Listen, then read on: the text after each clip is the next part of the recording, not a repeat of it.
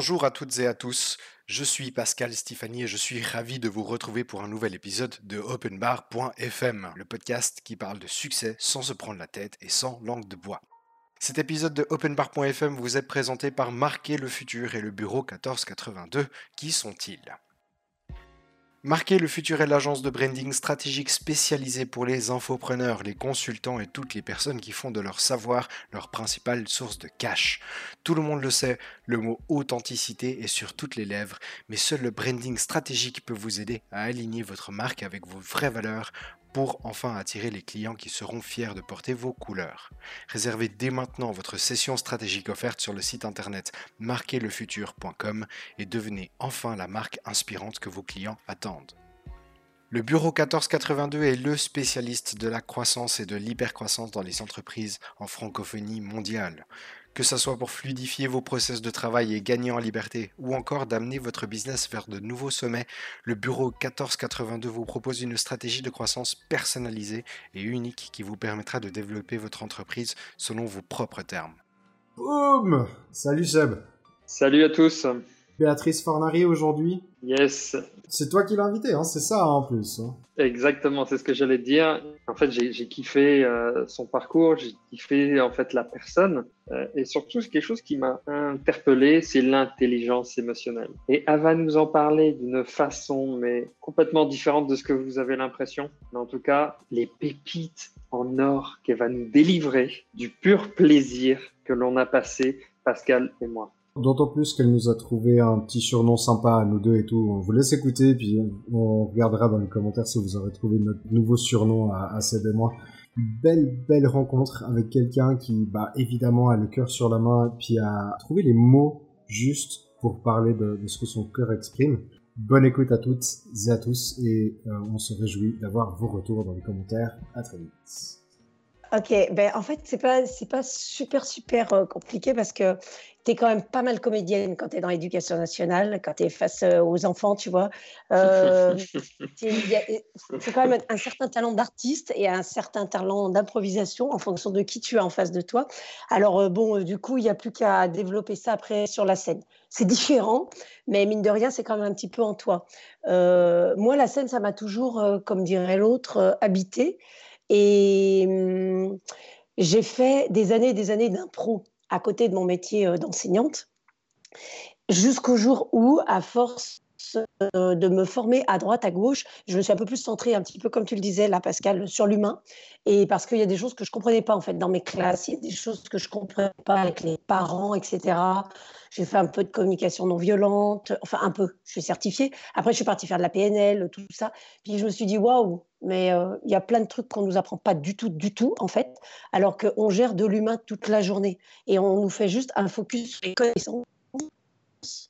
Euh, tu vois, le savoir, à la rigueur, savoir-faire, mais savoir-être, on n'en parle jamais à l'école. Euh, et nous-mêmes, les enseignants, on n'est pas du tout formés à ça. Donc, il y a notre petit truc qu'on a en tant qu'enseignant à l'intérieur de nous, et c'est tout. Et puis en avançant sur ce chemin-là, ben, j'ai testé plein de choses dans ma classe. Je me suis mise à faire du théâtre euh, et puis je me suis rendu compte que ça avait un fort impact sur ce qui se passait dans le cerveau, sur la libération émotionnelle, sur les apprentissages, jusqu'au jour où je me suis dit ce que je fais là avec les enfants et tout ce monde émotionnel qui nous traverse en tant qu'adultes, il faut que je le partage, euh, enfin tu vois, d'une manière un petit peu drôle quoi. Il faut que je monte sur scène. Donc là, j'ai eu un tollé de, de personnes bienveillantes qui m'ont dit que j'étais beaucoup trop vieille. Euh, j'avais, euh, à, l'époque, tu vois, j'avais, je sais pas, j'avais, là j'ai 50 ans bientôt, j'avais peut-être 45 ans, ça fait à peu près 4 euh, ans, 5 ans. Ils m'ont dit, mais qu'est-ce que tu vas foutre sur la scène? Mais comme j'écris beaucoup, j'avais déjà plein de petits sketchs, je me suis dit, ben, qu'est-ce que je vais faire? Je vais vous faire rire. voilà, c'est, et je vais vous créer des émotions et je vais vous expliquer comment ce, que, ce qui anime les enfants au jour le jour, c'est-à-dire euh, le fait qu'eux, ils connaissent très très bien ce qui est bon pour eux, comment toi, tu vois, euh, ça te fait plus vibrer quand tu es adulte ou tu veux plus l'écouter? Donc mon spectacle, ça parle que des émotions et ça parle des émotions des enfants, mais du coup des émotions des grands. Parce qu'en fait, moi, à mon âge, du coup, tu imagines bien que euh, quand j'ai commencé à être enseignante, les gamins que j'ai eu dans ma classe, là, les petits bouts, maintenant, c'est ceux que j'ai dans les entreprises, en fait. C'est les mêmes, en fait. Hein. Voilà, donc je vois le carnage que j'ai fait, du coup. Alors j'essaye de me rattraper, hein, tu vois. Euh, Mais euh, voilà, et, c'est comme ça que je suis sortie. au début, j'ai commencé à faire les deux un petit peu, et puis après, je suis complètement sortie du système d'éducation nationale. J'y suis plus du tout depuis bah, depuis quatre ans à peu près. Et je fais de la scène et je fais des conférences. Et ce qui m'anime, c'est de créer des connexions, tu vois, en libérant de la joie. Voilà, ça c'est une... ça c'est un truc qui m'anime, que ce soit de la connexion intérieure. Les gens ils se retrouvent un peu, ils se disent ah ouais tiens j'avais pas vu ça pour moi. Et puis ils trouvent les autres aussi un peu comme euh, au bar après la conférence et euh, là où les gens se libèrent et euh, peuvent être un peu plus eux-mêmes. En fait, c'est la même chose, je pense, qu'on partage. Ah, clairement, clairement, clairement. clairement J'avais une question pour toi, un truc, un truc qui est intéressant, c'est qu'à un moment donné, tu as fait deux choses antinomiques, en fait, l'éducation nationale et puis finalement la scène. En tout cas, dans la façon dont tu te présentes, c'est deux choses antinomiques, tu vois. Ouais. Euh, T'étais un peu l'agent double. À quel moment ça a été quoi cette épiphanie, en fait, au moment où tu as dit, ouais, non, stop? Ça a été un jour où on m'a fait travailler en coaching sur mes objectifs et sur mon projet de vie, sur ma mission de vie. Et euh, j'ai travaillé là-dessus et ça me faisait partir de l'humain, ça me faisait partir de l'enfant. Moi, ma passion, c'est les hommes. Enfin, attends, je précise, avec un grand H, sinon, ça peut être voilà, mal interprété, mais bon, pourquoi pas. Et les enfants, voilà. Et je me dis, euh, les enfants font partie des hommes, etc. Et un jour, en mettant tout ça sur des post-it, on m'a fait vraiment travailler sur mon projet de vie. Et on m'a dit, OK, mais dans cinq ans, tu te vois comment? Je dis, ben, je sais pas, moi, j'ai jamais réfléchi à ça. Là, dans cinq ans, je me vois comment? Et en travaillant là-dessus, on m'a dit, mais ce qui te fait vibrer quand tu nous parles de ça, de ça, qu'est-ce que tu veux en faire? Est-ce que tu imagines aller plus loin? Et là, j'ai j'ai rempli un carnet, je pense, mais du coup, j'ai réfléchi un peu en me disant, ouais, finalement, euh, dans ce qui te plaît vraiment, euh, qu'est-ce qui est possible? Sur le coup, tu dis non, ça non, ça non, ça non. Et puis finalement, tu ouvres des champs, tu ouvres des champs, tu ouvres des champs. C-H-A-M-P-S, en même temps des autres champs, mais euh, voilà. Et c'est comme ça, petit à petit, j'ai mis quelques mois à me dire, OK, c'est possible, et j'y vais. Et là, du coup, à me faire un planning sur le spectacle. Donc, le premier spectacle que j'ai réalisé, euh, c'était en 2015, c'était pour m'entraîner, en fait. Alors, au début, tu t'entraînes devant tes amis et tout. Là, j'étais encore dans l'éducation nationale. Voilà. Et mon, rêve le plus fou, évidemment, euh, au-delà de faire l'Olympia, ce serait de réunir dans ma salle des personnes comme ça qui sont un peu euh, universitaires et que l'on dit un peu, un, peu plus intellectuelles que d'autres, avec des tas d'autres personnes, du développement personnel, du coaching, des managers, ceux que j'ai tous les jours, quoi, un peu dans ma vie, dans l'entreprise, enfin voilà. Et la diversité créant la richesse, c'est ça que j'aimerais. Mais du coup, pour répondre à ta question, j'ai commencé comme ça, avec un coach qui m'a. Euh, j'étais en, en maître praticien programmation neurolinguistique parce que j'ai ma certif. Et un coach m'a posé cette question-là. Mais qu'est-ce que tu vas faire dans cinq ans? Et j'ai dit, putain, si je suis hein. encore dans ma classe. Euh, ça déboussole comme question. Quand tu réfléchis réellement à cette question, euh, c'est, ça, peut vite déboussoler. Et finalement, on se, rend, on se rend très très vite compte qu'on, comme toi, finalement, on n'y a jamais vraiment pensé. Mmh. Il y, a, cette notion où finalement euh, la mémoire marche aussi à l'envers, c'est-à-dire que quand tu fais une mémoire du futur, elle, elle, façonne également la façon dont tu vas te comporter euh, au présent. Et, euh, c'est sûr. elle t'aide finalement à atteindre et puis à, à, façonner ta réalité davantage. Quoi. Donc, donc c'est assez fun. Et c'est comment la scène? C'est tu, tu, parles tu, tu parles à quelqu'un qui aimerait devenir conférencier. C'est comment la scène? C'est quoi? Ça ça fait peur. en fait, euh, je ne sais pas si c'est pour tout le monde pareil. C'est comment la scène, moi je trouve que c'est envoûtant. C'est euh, c'est euh, un endroit en fait où tu es seul au monde sans être seul au monde parce que tu es complètement connecté aux énergies des autres. Et quand j'ai appris avec David Marwani justement à gérer ce public qui n'est pas le, qui peut être le même que dans les conférences, mais dont le lien que tu tisses n'est pas le même à la base. C'est-à-dire qu'on le sait tous, quand tu montes sur scène, quelle que soit la scène, même si c'est une estrade, tu es devant les gens et tous les regards sont portés sur toi et les quelques secondes que, euh, euh, qui vont amorcer cette rencontre avec l'autre et avec les autres, elle est déterminante. Et la scène, ce qui change beaucoup pour moi d'une conférence, du coup je fais la comparaison, c'est que souvent pour les conférences, même s'il y a du fun, même s'il y a quelque chose de léger parce qu'en fonction de nos personnalités de conférenciers, en tout cas on vient délivrer un message et on a donc dans notre tête, logiquement, des objectifs en disant, ben voilà, dans ce message, il faut qu'on ait fait passer telle info, telle info, telle info. Et après, autour, on met des anecdotes, on fait comme on veut avec qui on est. La scène, en tout cas moi, quand je vais sur scène, c'est pour faire rire. Du coup, euh, cet enjeu-là de déclencher le rire, quand il n'est pas là, il faut se blinder. C'est-à-dire qu'à un moment donné, il faut dire Ok, ma blague, elle ne vous fait pas rire, dommage, dans ma salle à manger, je l'avais bien répétée, et, euh, et, pouvoir rebondir. Et ça, c'est ce que j'ai appris beaucoup en faisant euh, de la scène, on va dire, comique, de la scène spectacle parce que mine de rien, euh, les gens ils sortent de mes spectacles avec une prise de conscience. J'ai toujours semé des graines dans leur tête, c'est mon enjeu. Et mais il faut qu'ils aient passé un bon temps, c'est-à-dire que il faut que j'ai réussi à les sortir, à les détacher de leur quotidien et qu'ils aient passé dans ce temps-là avec tous les autres et avec moi comme dans une unité avec un, une énergie qui tourne, un moment hors du temps en fait, un moment intemporel. Voilà. Et ça, c'est différent pour moi qui fais des confs aussi de la conférence. La scène, ça apprend vraiment, vraiment ce, ce truc-là et ça apprend aussi que quand tu as une salle de 150 personnes et que tu as 20 personnes qui sont venues te voir, en conférence, tu ajustes différemment du spectacle. Parce que les gens, ils ont payé un spectacle d'une heure et quart pour rire et tu es obligé de donner le spectacle.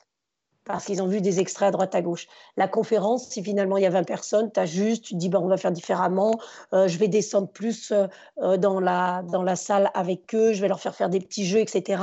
Et puis tu t'adaptes. Le spectacle, tu es obligé de donner, on va dire, à 80% la même chose parce que c'est pour ça que les gens, ils ont payé. Et ça, du coup, c'est un peu plus Justement. Et moi, je voulais rebondir là-dessus. Qu'est-ce que Qu'est-ce qui te sent bien et qu'est-ce que toi, tu, tu, ajustes pendant euh, ces séances, hein, que ce soit conférence ou, euh, spectacle, pour qu'ils puissent, ils puissent avoir le meilleur de ce que tu donnes? Est-ce que tu as des, astuces? Ma première astuce, c'est d'avoir euh, développé de manière exponentielle ma spontanéité. Alors, du coup, comme j'ai beaucoup d'idées et ma créativité.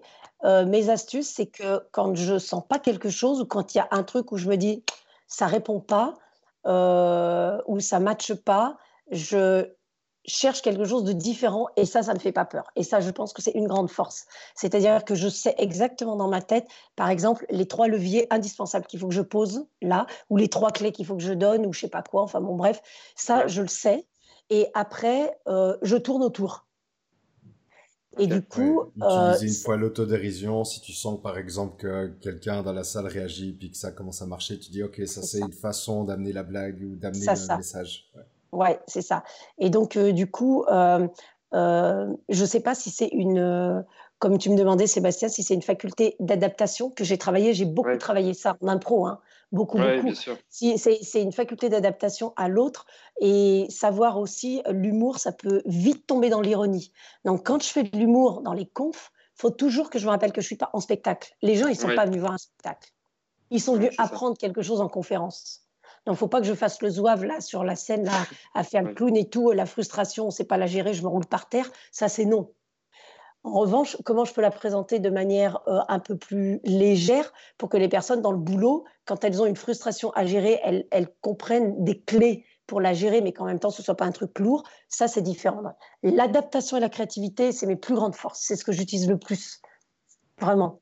C'est mes plus grandes forces. Et dans la prise de parole en public, quand je fais du coaching, prise de parole en public, c'est euh, ce à quoi j'invite euh, la personne. C'est-à-dire que je fais beaucoup travailler le cortex droit de la personne c'est-à-dire celui qui est utilisé pour trouver des solutions nouvelles, pour booster euh, la créativité, pour booster le côté visionnaire, etc. Donc j'invite le cortex préfrontal à bloquer, euh, euh, enfin à bloquer, à maîtriser ce qui se passe au niveau de l'amygdale et donc à gérer la peur pour pouvoir plus faire fonctionner une autre partie du cerveau. Et ça, c'est ce que je fais moi aussi, c'est-à-dire m'adapter, écouter ce qui se passe pour le public, m'adapter. Et la créativité, c'est un levier, euh, c'est un levier de fou, ça. Hein. Alors justement, euh, comment les personnes peuvent, euh, qui nous écoutent, tu peux leur donner, dire, bah voilà, comment développer sa, créativité pour qu'ils puissent être eux aussi justement, parce que souvent, une des plus grosses peurs, on le dit dans, dans, dans, les statistiques, c'est la peur d'être présent en public, de, de parler en public. Mmh. Donc, que ce soit pour peut-être 5 personnes, 10 personnes et bien plus, évidemment. Et, et par rapport à, ta, à, ce que tu as appris, l'adaptation, comment tu gères, par rapport à, à ce que tu transmets, qu'est-ce que tu pourrais euh, dire à ceux qui nous écoutent pour qu'ils soient plus à l'aise, qu'ils soient plus spontanés? Plus que, parce que souvent on a des filtres, euh, toi, des, filtres, et on n'est pas en fonction de la personne avec qui on est, etc.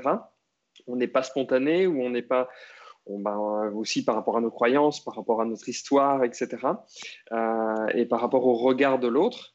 Euh, mhm. eh bien, on ne dit pas toujours les choses ou est-ce que tu, tu peux, as, des, des, conseils là-dessus on, évite dans le jugement, etc. On dit ah là là, mais qu'est-ce que si je le dis la vérité ou si je dis telle chose, qu'est-ce qui, qu'est-ce qu'il va me dire? Je me réjouis de savoir aussi ce conseil parce que moi j'ai fait un peu d'impro. Il y a un exercice que j'adore, c'est l'exercice du oui et. Et en, en impro, on apprend, c'est c'est la base. Tu peux pas dire oui mais. D'ailleurs, quand, des matchs, quand tu fais des matchs d'impro, si tu fais trop oui mais et que tu essayes d'amener dans ta direction plutôt que celle que te propose la personne avec qui tu joues, l'arbitre, il peut te sanctionner, tu vois. Euh, Absolument. L'exercice du oui et, c'est très très drôle parce que tu dois vraiment foncer dans ce que te propose l'autre et c'est génial. Enfin, c'est très très drôle à faire. Mais enfin voilà, si, si toi tu as d'autres d'autres euh, d'autres petits jeux comme ça, moi je suis preneur. Alors, euh, moi, j'en ai un. Du coup, je rebondis, euh, Sébastien, c'est sûr, quand tu fais euh, de la prise de parole en public, les deux choses, les premières choses qui peuvent te tétaniser littéralement, c'est un, le regard des autres, évidemment, et deux, le jugement. En premier, le jugement que tu te portes à toi-même dans ton histoire de soi parfait, etc. Comme si, voilà, tu te présentais devant les autres en disant tant que je suis pas parfait, j'y vais pas. Je vais préparer encore un petit peu ma conf, je vais faire ça encore un petit peu et j'irai quand je serai prêt. Et alors du coup, moi les personnes pour les mettre à l'aise déjà avant toute chose, euh, euh, avant tout rassemblement avec d'autres ou tout effet de groupe, euh, je leur dis ok, qu'est-ce que tu veux dire? Et là, les personnes disent ah, bah, Attends, je n'ai pas préparé. Je dis Je m'en fous. Qu'est-ce que tu as envie de dire? Un peu comme on fait là, euh, l'entretien qu'on a, euh, comme si on était au café du matin, etc. Et là, les personnes, elles sortent, des choses de manière spontanée. Je dis Ok, donc dans toute ta conf, tu vas retenir trois éléments essentiels comme ça. Et tu vas t'amuser pendant une semaine, chaque jour, dans ta salle à manger tout seul, ou dans ta voiture, ou dans ta glace le matin quand tu te prépares, à dire Ah, alors, messieurs, dames, donc aujourd'hui, ce que je voulais vous dire sur la spontanéité, c'est que, et puis, vous balancez des trucs. Et quand vous pensez que vous avez des idées intéressantes, vous les notez sur votre carnet ou même à chaque fois, enregistrez-vous. Moi, sur là-dessus, j'ai une tonne d'enregistrements. Parce que en fait, cette faculté que l'on prend à s'exprimer d'un seul coup, eh ben là, comme, comme tu dis, euh, Pascal, ça c'est euh, euh, l'impro, tu vois, où on n'est pas en interaction avec les autres au début, mais on a une interaction déjà avec nous tout seuls, pour voir comment ça fonctionne dans notre cerveau là-haut et comment on est capable tac, de sortir une phrase. Après, je leur dis, bah, quand vous êtes en réunion, euh, en codir ou je sais pas quoi, en comité de direction, vous écoutez, puis quand il y a un mot qui vous tilte, tiens, nouvelle cible client, dites-vous. Alors, la nouvelle cible client, euh, messieurs, dames, ce serait, et, et, prenez quelque chose qui vous sort de l'extérieur, comme si vous étiez en jeu. Inventez-vous une histoire. Juste une petite phrase. voilà. Et du coup, après, le cerveau, il prend cette habitude de sortir du cadre. Et donc, comme le cerveau, il met à peu près trois semaines à créer des automatismes, à force de, prendre des habitudes de sortir du cadre, ça devient quelque chose de plus naturel.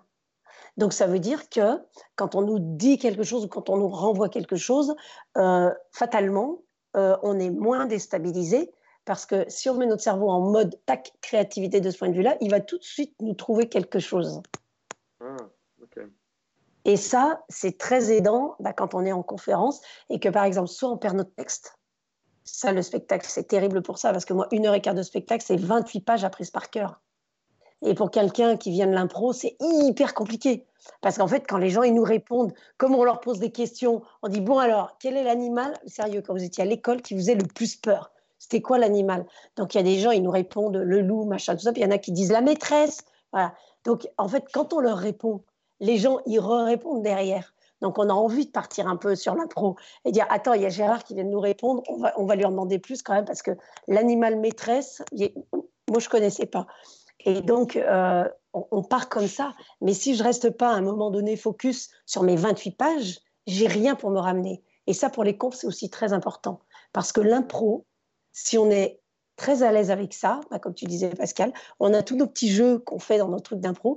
Et du coup, c'est tellement un, kiff, c'est tellement euh, euh, bon pour tout le monde, hein, pour toutes les personnes qui sont dans la salle, de se lancer dans ce genre d'échange qu'on trouve parfois après la conf au café ou au bar, par exemple, eh ben, on a tendance à se laisser entraîner là-dedans. Et il faut juste apprendre dans cet espace de créativité et de spontanéité à sortir du cadre en restant dans le cadre, en sachant s'y ramener. Voilà. Et ça, du coup, c'est un, c'est euh, un enjeu important si on veut être, euh, comment je pourrais dire, euh, sérieusement drôle, mais drôlement sérieux. Voilà. Ça, résume, bien l'état d'esprit que, que, je peux imaginer de ton spectacle. dans cette notion où, en fait, en réalité, je ne le sais pas, mais je viens de me prendre une leçon d'une heure et quart, puis j'en ai rigolé, et puis je vais, je vais repartir avec quelque chose que j'ai appris. Donc c'est plutôt, plutôt fun comme façon de le présenter, un peu, un peu plus sombre, mais sympa. Du, du moins, ça, ça donne envie. Ça donne envie. Quel a été le. Alors, c'est un peu la question bateau, mais genre le plus gros challenge, ou tu sais, genre un moment ultra particulier où c'était vraiment soit plus difficile, plus pénible, plus, plus chiant, et euh, ramène-nous à ce moment-là et dis-nous ce qui s'est passé, comment tu t'en es sorti, qu'est-ce que qu'est-ce que tu as fait pour toi, juste sortir, après libre, dans n'importe quel moment de ta vie, euh, voilà, un moment le plus marquant, ouais, en fait. Ouais. Hmm. Alors, euh, j'en ai deux. J'en ai un qui est complètement lié au spectacle. Euh, parce que c'était un de mes rêves de jouer à l'Apollo Théâtre à Paris. Et j'y suis allée. J'ai vu, euh, j'ai vaincu, hein, mais euh, difficilement, parce que euh, je ne me suis pas occupée de la communication et j'ai, enfin voilà, j'ai appris beaucoup, mais du coup, j'avais loué une salle à l'Apollo Théâtre après avoir eu l'accord du directeur pour passer là-bas, donc un casting, etc. et je suis arrivée le jour J du spectacle, j'ai fait les répétitions avec la régie, etc. Et une heure avant le spectacle, j'étais dans les coulisses, euh, je me préparais, euh, j'étais à fond dans mon truc, enfin voilà. Et là, on vient m'annoncer que, sur la salle de 170 places, il y a 21 places qui avaient été vendues. Et là, tu te dis, c'est mon rêve en fait de jouer à l'Apollo. Je suis pas en essai, je suis pas en café-théâtre, je suis pas en, enfin voilà, je suis en train de réaliser mon rêve de jouer à l'âge que j'ai, à 48 ans, euh, sur une scène parisienne, dans un café-théâtre euh, reconnu dans la capitale, et on m'annonce que j'ai moins de monde que dans ma salle à manger. Et là, bah, il se passe des tas de trucs bizarres dans ta tête. En plus, tu es en train de te concentrer sur ton, ton texte et enfin, et tu as deux solutions. Soit tu te dis, c'est la loose et c'est, comme disent les petits, c'est tout pourri. Et ça va être un enfer. Une heure et quart sur scène dans une salle vide avec 20 personnes devant toi, ça va être un enfer. Soit tu te dis, euh, les bonnes leçons que tu donnes aux gens de garder leur âme d'enfant, applique-la à toi-même. Parce qu'un petit, quand il vient faire sa danse pour la fête de l'école sur la scène ou quand il récite sa poésie ou quoi que ce soit, il s'en fiche en fait s'il y a deux personnes ou cinquante. Ce qui compte pour lui, c'est de partager ça à ceux qui écoutent et ceux qui sont venus là pour ça. Voilà. Donc, j'ai pris la deuxième option et je suis partie et j'ai donné, le, j'ai donné tout ce que j'avais. C'était un moment horrible parce qu'en fait, j'entendais pas les gens rire. Il n'y avait pas d'énergie qui circulait. Et en fait, il a fallu que je gère ma propre énergie pour bah, donner le meilleur de moi parce que ces personnes-là, de la même manière qu'au Palais de la Mutualité à Lyon, euh, où il y avait plus de 300 personnes, ils méritaient le meilleur puisqu'ils avaient payé leur place, ils avaient pris la soirée pour eux, pour ça et pour qu'on partage ensemble. Bon, je ne cache pas que dans les moments un peu plus émouvants du spectacle, j'ai failli pleurer plusieurs fois, mais j'étais fière de moi quand je suis sortie de là parce que euh, c'était réussi et parce que mon coach qui était dans la salle, il a proposé après qu'on fasse un feedback en direct sur la scène avec les 21 personnes qui étaient là. Et on a fini la soirée au bar. voilà. Donc c'était super, mais c'est un moment très. Euh, encore quand j'y repense, c'est limite, ça me met les larmes aux yeux parce que c'est un moment très très difficile. Et peut-être que quand on est plus jeune, on le prend différemment, je ne sais pas, mais à 48 ans, après toutes les nuits que j'avais passées à répéter en bossant, tout l'argent que j'avais investi là-dedans, je réalisais mon rêve, mais pas de la manière dont je l'avais visualisé. Donc il y a eu un raté là dans ma visualisation. Donc je vais y retourner, hein, parce que euh, voilà, c'est ce qui compte aussi pour moi, mais euh, j'ai appris beaucoup, beaucoup de cette expérience. Ça a été ma pire expérience de spectacle en fait. Tu as parlé d'une deuxième expérience et tu as aussi parlé de la notion j'ai loué ma salle moi qui ne connais pas du tout le principe du spectacle, je serais curieux de savoir comment est-ce qu'un comédien ou une comédienne, tu vois, euh, comment fonctionne ce business finalement du spectacle. Mais voilà, si tu veux nous parler de la deuxième, euh, cette deuxième expérience avant, libre à toi, enfin je t'en prie. Ok, bah, je vais parler vite fait de la deuxième expérience, celle qui euh, m'a fait comprendre que j'avais des racines et que j'avais aussi des ailes. Et moi, j'ai trois garçons qui ont 20 ans, 23 et 24.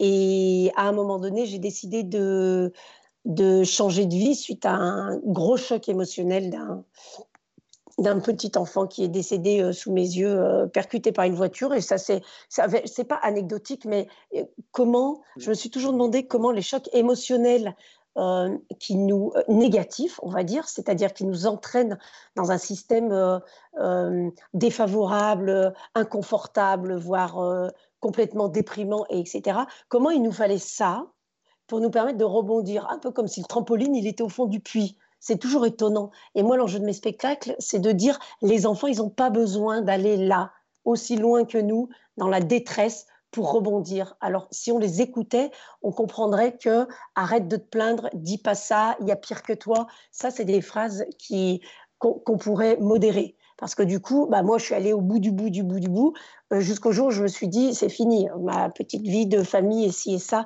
je pense que j'ai plus à apporter. Et euh, donc, euh, j'ai cassé ma vie de famille et je suis repartie complètement à zéro, comme tout plein de gens.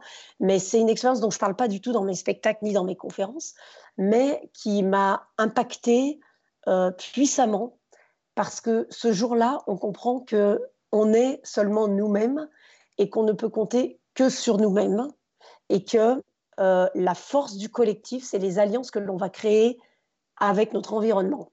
Et que celui-ci, l'environnement, est indispensable, un, à notre survie, deux, à notre succès. Mais seulement qu'il faut mettre dans cet environnement les bonnes personnes au regard de ce qu'on vise. On revient à l'objectif de tout à l'heure. Et donc, il faut savoir ce qu'on veut. Il ne faut pas seulement euh, s'arrêter à ce qu'on ne veut pas ou ce qu'on ne veut plus. Et, il n'y a qu'à regarder les enfants, c'est pour ça que je les adore tellement. Eux, ils savent toujours ce qu'ils veulent. Je veux un bonbon, je veux un bonbon, je veux un bonbon. Ils nous cassent la tête. Hein. Ça dure toute la journée avec leurs bonbons. Ils font pareil pour le dessin animé, ils font pareil pour tout, mais ils sont focus sur ça. Ou alors on leur a dit on va chez mamie. Quand c'est qu'on va chez mamie? Quand c'est qu'on va chez mamie? Et ils sont focus sur. Quand on arrive. C'est ça, exactement. Et donc c'est à nous, au lieu de leur dire Ah, tais-toi, tu m'as saoulé, ou Ah, tais-toi, ah, tu verras bien, de leur dire bah, Écoute, ça va pas être tout de suite, le bonbon, c'est pas pour aujourd'hui. D'accord? Je t'explique, aujourd'hui, tu as déjà mangé trop de sucre, tout ça. En revanche, là, tu vois, dans tel jour, on leur montre sur un calendrier, on leur explique, et on leur dit Là, ce sera oui. Comme pour nous. Sans cela, ça veut dire qu'on n'apprend pas à gérer la frustration. Et donc, cette deuxième expérience qui a été très importante dans ma vie avec le décès du petit Robin, qui était enfin, très proche de nous, et du coup, le fait que je me suis dit à un moment donné, euh, quel est le sens de ma vie? Et quand j'ai trouvé la signification à ma vie, j'en ai donné une orientation.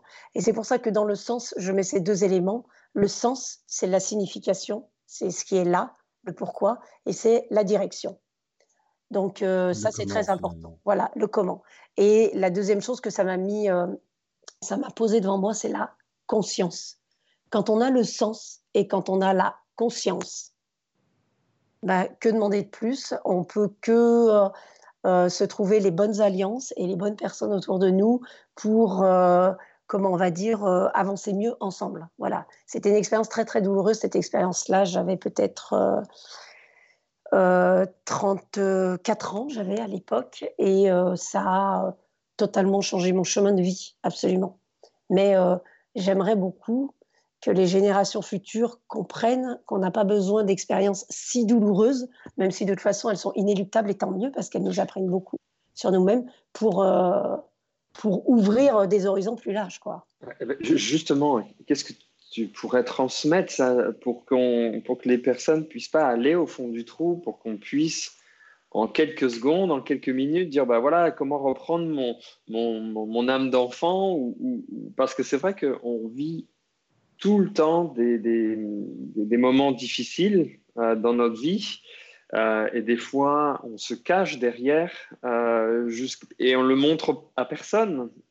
Et, et, comment on peut justement, euh, euh, bah, je sais pas, peut-être mon avis, les auditeurs qui nous écoutent aussi, et ils se disent bah ouais, mais moi aussi j'aimerais bien passer cette étape-là, pas aller en fait m'enfoncer dans la mauvaise période parce que le subconscient il, il va tout faire pour nous enfoncer.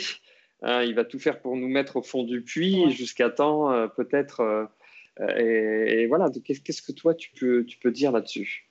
J'allais te demander, il n'y a pas un, un certain égoïsme à avoir finalement? J'adore ce mot. J'adore ce mot parce que euh, les gens ils croient que euh, l'égoïsme c'est quelque chose de terrible et d'absolument euh, comment enfermant et que bah, alors du coup chacun fait ce qu'il veut et confondent égoïsme avec individualisme. Alors moi j'ai l'habitude de dire la puissance est toujours dans la précision et le mot eh ben, évidemment on l'utilise comme on veut mais quand on utilise le bon mot eh ben, c'est beaucoup plus efficace et l'ego est là pour nous protéger. Il nous protège du danger, il nous protège des risques et à nier notre ego et à se dire qu'il n'existe pas parce qu'on nous a appris il faut être altruiste, il faut s'occuper des autres en premier, etc. Mais du coup, on s'occupe pas de soi-même en premier. Et à un moment donné, ça nous pèse ce truc-là parce que à s'occuper tout le temps des autres, on s'oublie soi-même. C'est une phrase complètement bateau que je dis, mais c'est une phrase essentielle à la vie absolument essentielle. Et euh, euh, euh, je, je, vous rejoins à 1000%, devenir un peu plus égoïste dans le sens, je connais mes besoins et je connais mes importants, je les comprends et je les respecte, ça me permet de mieux respecter les autres et surtout de mieux comprendre aussi les importants et les besoins des autres. Alors quand je connais mes importants, eh ben, je peux l'exprimer à l'autre. Du coup, je lui exprime et je lui dis ben, voilà ce qui est important pour moi. Donc, c'est OK d'aller faire du vélo avec toi, mais peut-être un peu plus tard dans l'après-midi. Parce que ce qui est important pour moi là, maintenant, comme j'ai besoin de repos, c'est de me poser un moment dans ma bulle. Et c'est pas contre toi. Je t'aime, mais j'ai besoin de ça pour moi. Et ensuite, on pourra aller faire une heure de vélo ensemble. Et ça, ce sera super OK pour moi. Et en plus, comme je serai pas dans la frustration, pas dans la fatigue, etc., je serai juste en présence unique avec toi.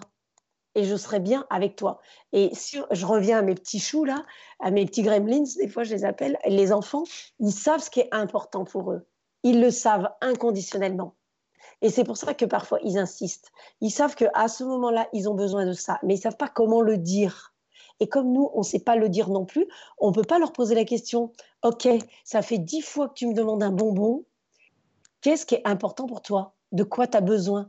Et ça, c'est une question, je dis, quand au bar ou au café, je dis, quand vous discutez avec des amis, et comme tu disais, euh, Sébastien, ben, avant de descendre en bas, à partir du moment où on a une alerte émotionnelle, où on se dit, tiens, là, je me sens pas bien, alerte. J'ai le bouton rouge qui clignote, je me pose. Qu'est-ce qui fait que je me sens pas bien? C'est possible, c'est OK. On passe tous par là. Ben, euh, c'est peut-être qu'en fait, euh, on m'a demandé de faire un dossier qui me prend la tête, ce truc-là. OK.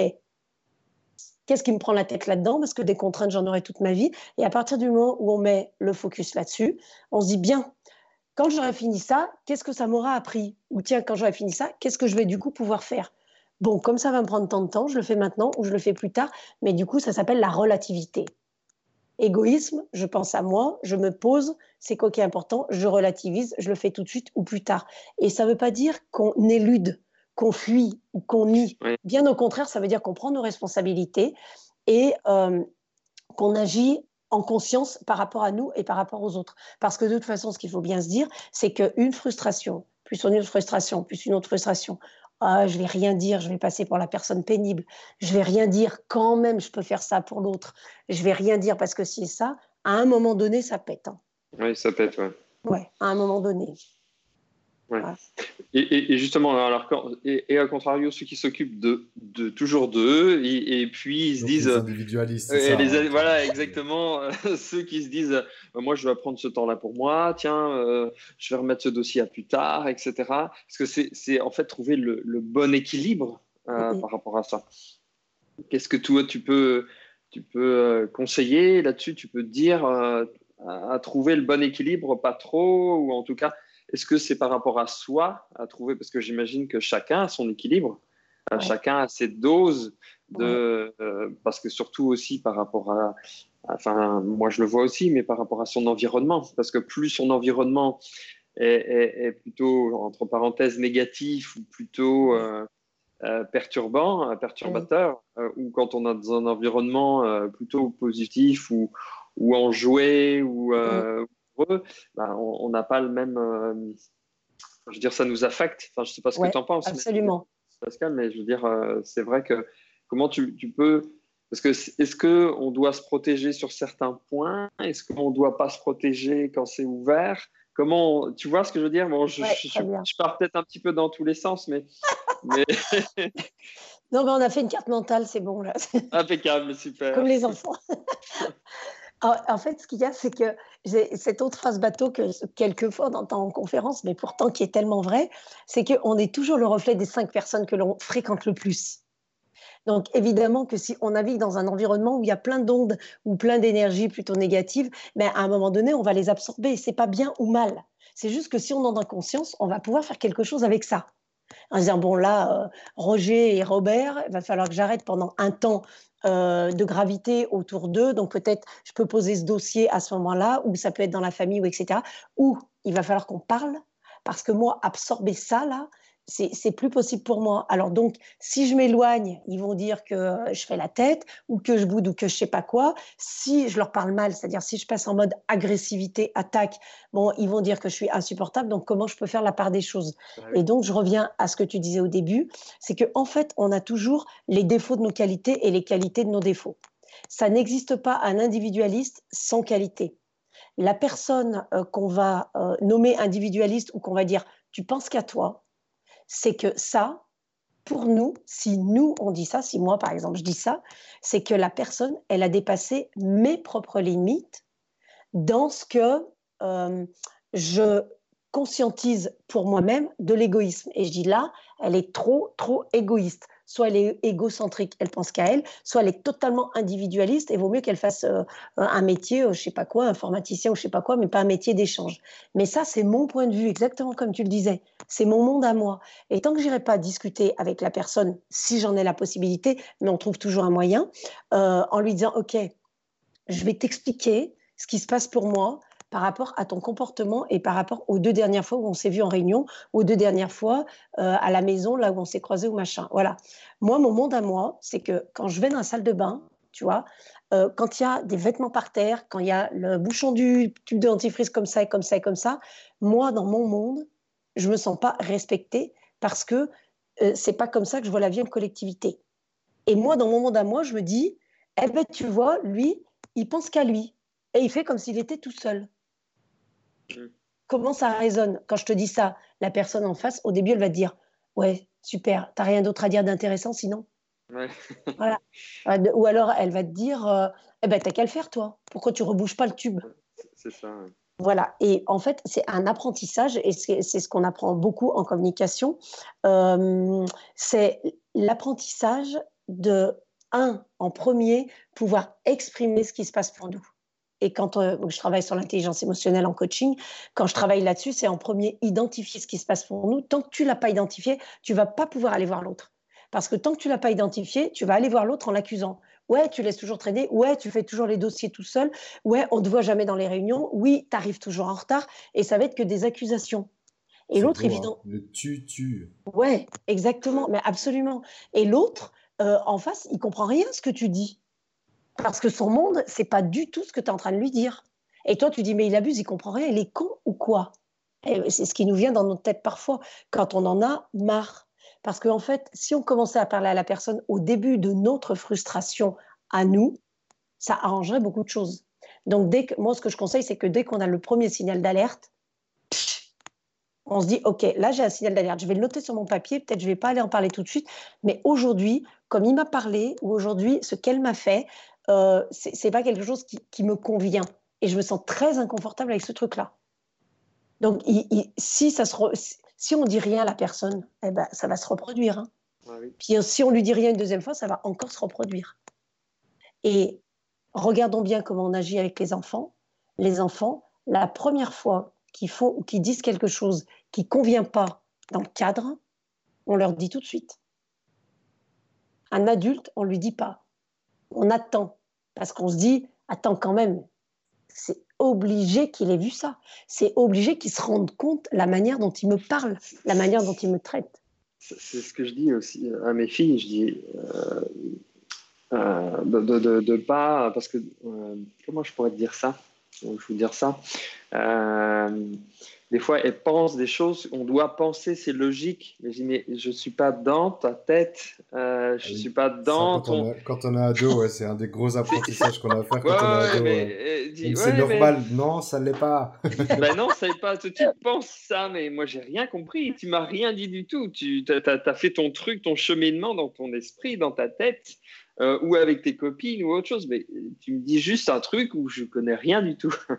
Et c'est vrai que je, te rejoins là-dessus. Ouais, c'est, vraiment euh, prendre du recul et, parler à soi-même et, montrer en fait son, son monde, comment on fonctionne par rapport à l'autre. Ouais. Et c'est vrai que c'est pas toujours le cas. Euh.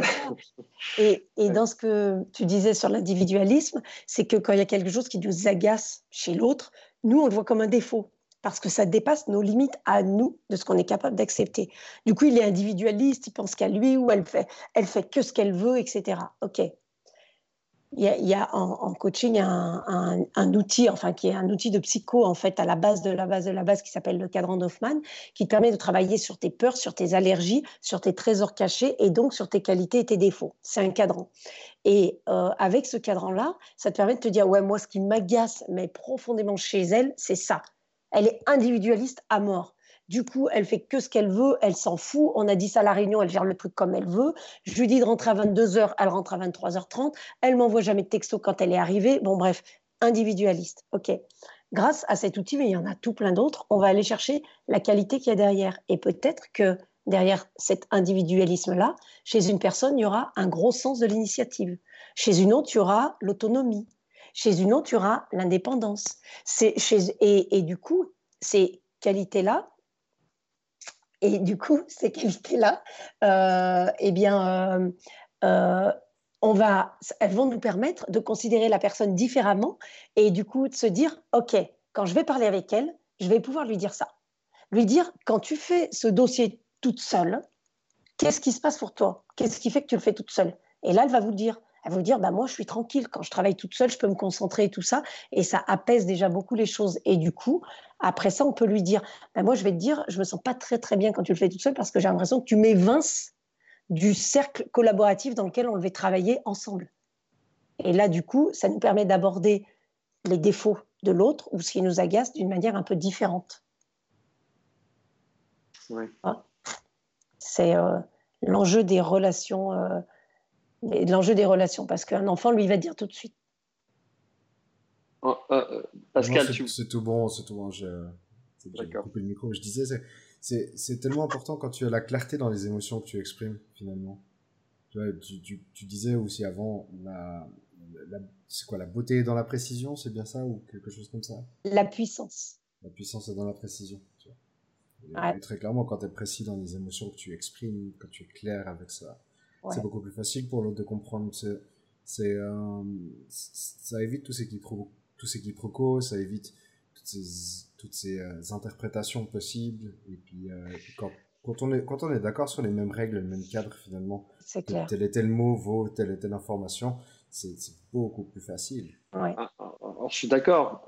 moi, je vais rebondir là-dessus. Là. Bam, je mets, mets, les pieds dans le plat. nous, si on fait notre travail, ok, mais si la personne en face, avec qui on vit ou qu'on partage des moments, etc., elle est obtue ou elle n'est pas ouverte. Comment ah, Tu vois ce que je veux dire J'ai un ami qui. voilà. Euh, donc, comment ça se passe toi? Comment tu peux ouvrir Tu peux ouvrir la personne avec qui tu parles ou avec qui tu, tu échanges euh, à ça, même si c'est peut-être euh, une peau de rhinocéros, toi, qui est, mm-hmm. où tu as du mal à piquer. Alors, y a, alors, deux choses déjà. je voudrais pas, comme, comme disent les jeunes, là, comme ils me disent les jeunes, je voudrais pas casser ton délire. Mais il y a déjà deux choses. C'est qu'on ne pourra jamais s'entendre avec la Terre entière. parce que, voilà, on dégage un champ vibratoire, une énergie particulière qui change au cours de notre vie, dans un sens, dans un autre, etc. Et du coup, on se connecte aux gens qui ont le même euh, champ vibratoire, la même énergie que nous. Donc déjà, ça, c'est un premier, un, une première conscience à avoir ça ne veut pas dire qu'on ne peut pas échanger avec les personnes. Mais par exemple, quand tu dis oui, moi, la personne, je la trouve obtus. Moi, je te poserai comme question, quand tu dis obtus, qu'est-ce que ça veut dire pour toi? Tu vois, ça, c'est déjà la première euh, chose à laquelle euh, euh, le premier chemin sur lequel je te lancerai, alors tu me diras, bah, en fait, quand je veux parler avec cette personne, elle écoute rien. Euh, nos conversations, j'ai l'impression qu'elles tournent en rond parce qu'on parle toujours des mêmes choses, etc., etc. Bref, mmh. tu me donnerais ta définition à toi. Et ça, c'est déjà très important parce que la personne que tu trouves obtus en face de toi, ça va te permettre de pouvoir lui expliquer exactement en disant, voilà moi ce qui me dérange, voilà ce que ce que ce que j'arrive pas à capter comme communication avec toi. Et parce que tu auras mis des mots derrière ce truc-là obtus pour toi, qui est peut-être pas la même chose que pour moi, ou peut-être que c'est la même chose, tu vois. Et alors ça, c'est déjà euh, euh, un premier pas. Et la deuxième chose, c'est que quand tu discutes avec la personne, dans ton couple, avec tes enfants, euh, donc dans nos rôles d'éducateurs, de parents, quand on est avec nos amis, etc., je reviens à ce que j'ai dit au départ, il faut toujours avoir un objectif. Parce que sans cela, si toi, tu n'as pas d'objectif, par exemple que la relation soit plus fluide, et qu'est-ce que ça veut dire pour toi, ou que à la fin, on puisse trouver une solution, et qu'est-ce que ça veut dire pour toi, dans ton champ des solutions, comme disait Pascal au début, qu'est-ce que tu as visualisé à peu près. Euh, si tu n'as pas d'objectif, en fait, euh, on lance une conversation en disant, voilà, j'aimerais qu'on soit plus entendu, mmh. mais finalement, on ne sait pas à quel moment on, peut arrêter la conversation ou on ne sait pas euh, mesurer les progrès au fur et à mesure des conversations parce qu'on n'a pas l'objectif. Ouais, tu soulèves de la terre sans savoir ce que tu cherches en dessous. Exactement. Tu vois? Et, moi, je me souviens qu'au début, quand je disais trois garçons euh, tout le temps, je peux te dire qu'ils m'ont bien cassé la tête. Hein. Et, donc, quand ils étaient euh, ados comme ça, là, qu'ils avaient 16 ans, l'autre 15 et l'autre 13, je, ils m'ont fait la misère. Hein. Et, euh, quand je faisais du coaching, euh, donc c'était moi qui étais coachée évidemment, j'étais pas encore. Et je disais, ben voilà, moi, mon, mon enjeu, c'est de mieux communiquer avec mes enfants. Et on me disait, t'es gentil, IBA, mais mieux communiquer avec tes enfants, ça ne veut rien dire. Qu'est-ce que ça veut dire? Pourquoi mieux communiquer? Tu es autour d'une table, tu parles de l'école, tu parles du sport, tu parles de leur vie, tu es avec les trois en même temps, euh, tu es chez toi, tu es à l'extérieur. Et mieux communiquer, ça veut dire quoi? Il n'y a que toi qui parles, chacun a la parole pendant deux minutes, c'est quoi? Puissance égale précision. Mhm. Plus j'ai mis de la puissance, comme disait Pascal, dans ce que j'ai visualisé en termes d'objectifs, dans ce que je voulais moi, plus j'ai été efficace et performante dans ce que j'ai construit comme solution pour fluidifier la communication avec mes enfants. Aujourd'hui, mes enfants, qu'est-ce qui s'est passé euh, Dans mon rêve, quand je leur ai parlé de mes spectacles, vous imaginez aisément trois garçons qui regardent leur mère de 45 ans dire qu'elle va faire un spectacle et ils me disent OK. Et comment tu vas faire pour faire rire les gens? Putain, la fiche à l'école. tu vois? Et quand toi tu rajoutes, ben, tu leur expliques tout ça et que tu rajoutes derrière.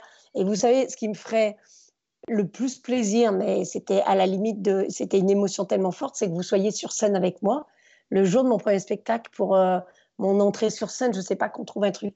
Ouais, c'est ça, ouais, c'est ça. Et ben, le premier spectacle que j'ai fait à, avec 370 personnes dans la salle, le premier gros, gros, gros hein, en 2016, et ben, ils étaient sur la scène le premier quart d'heure avec moi.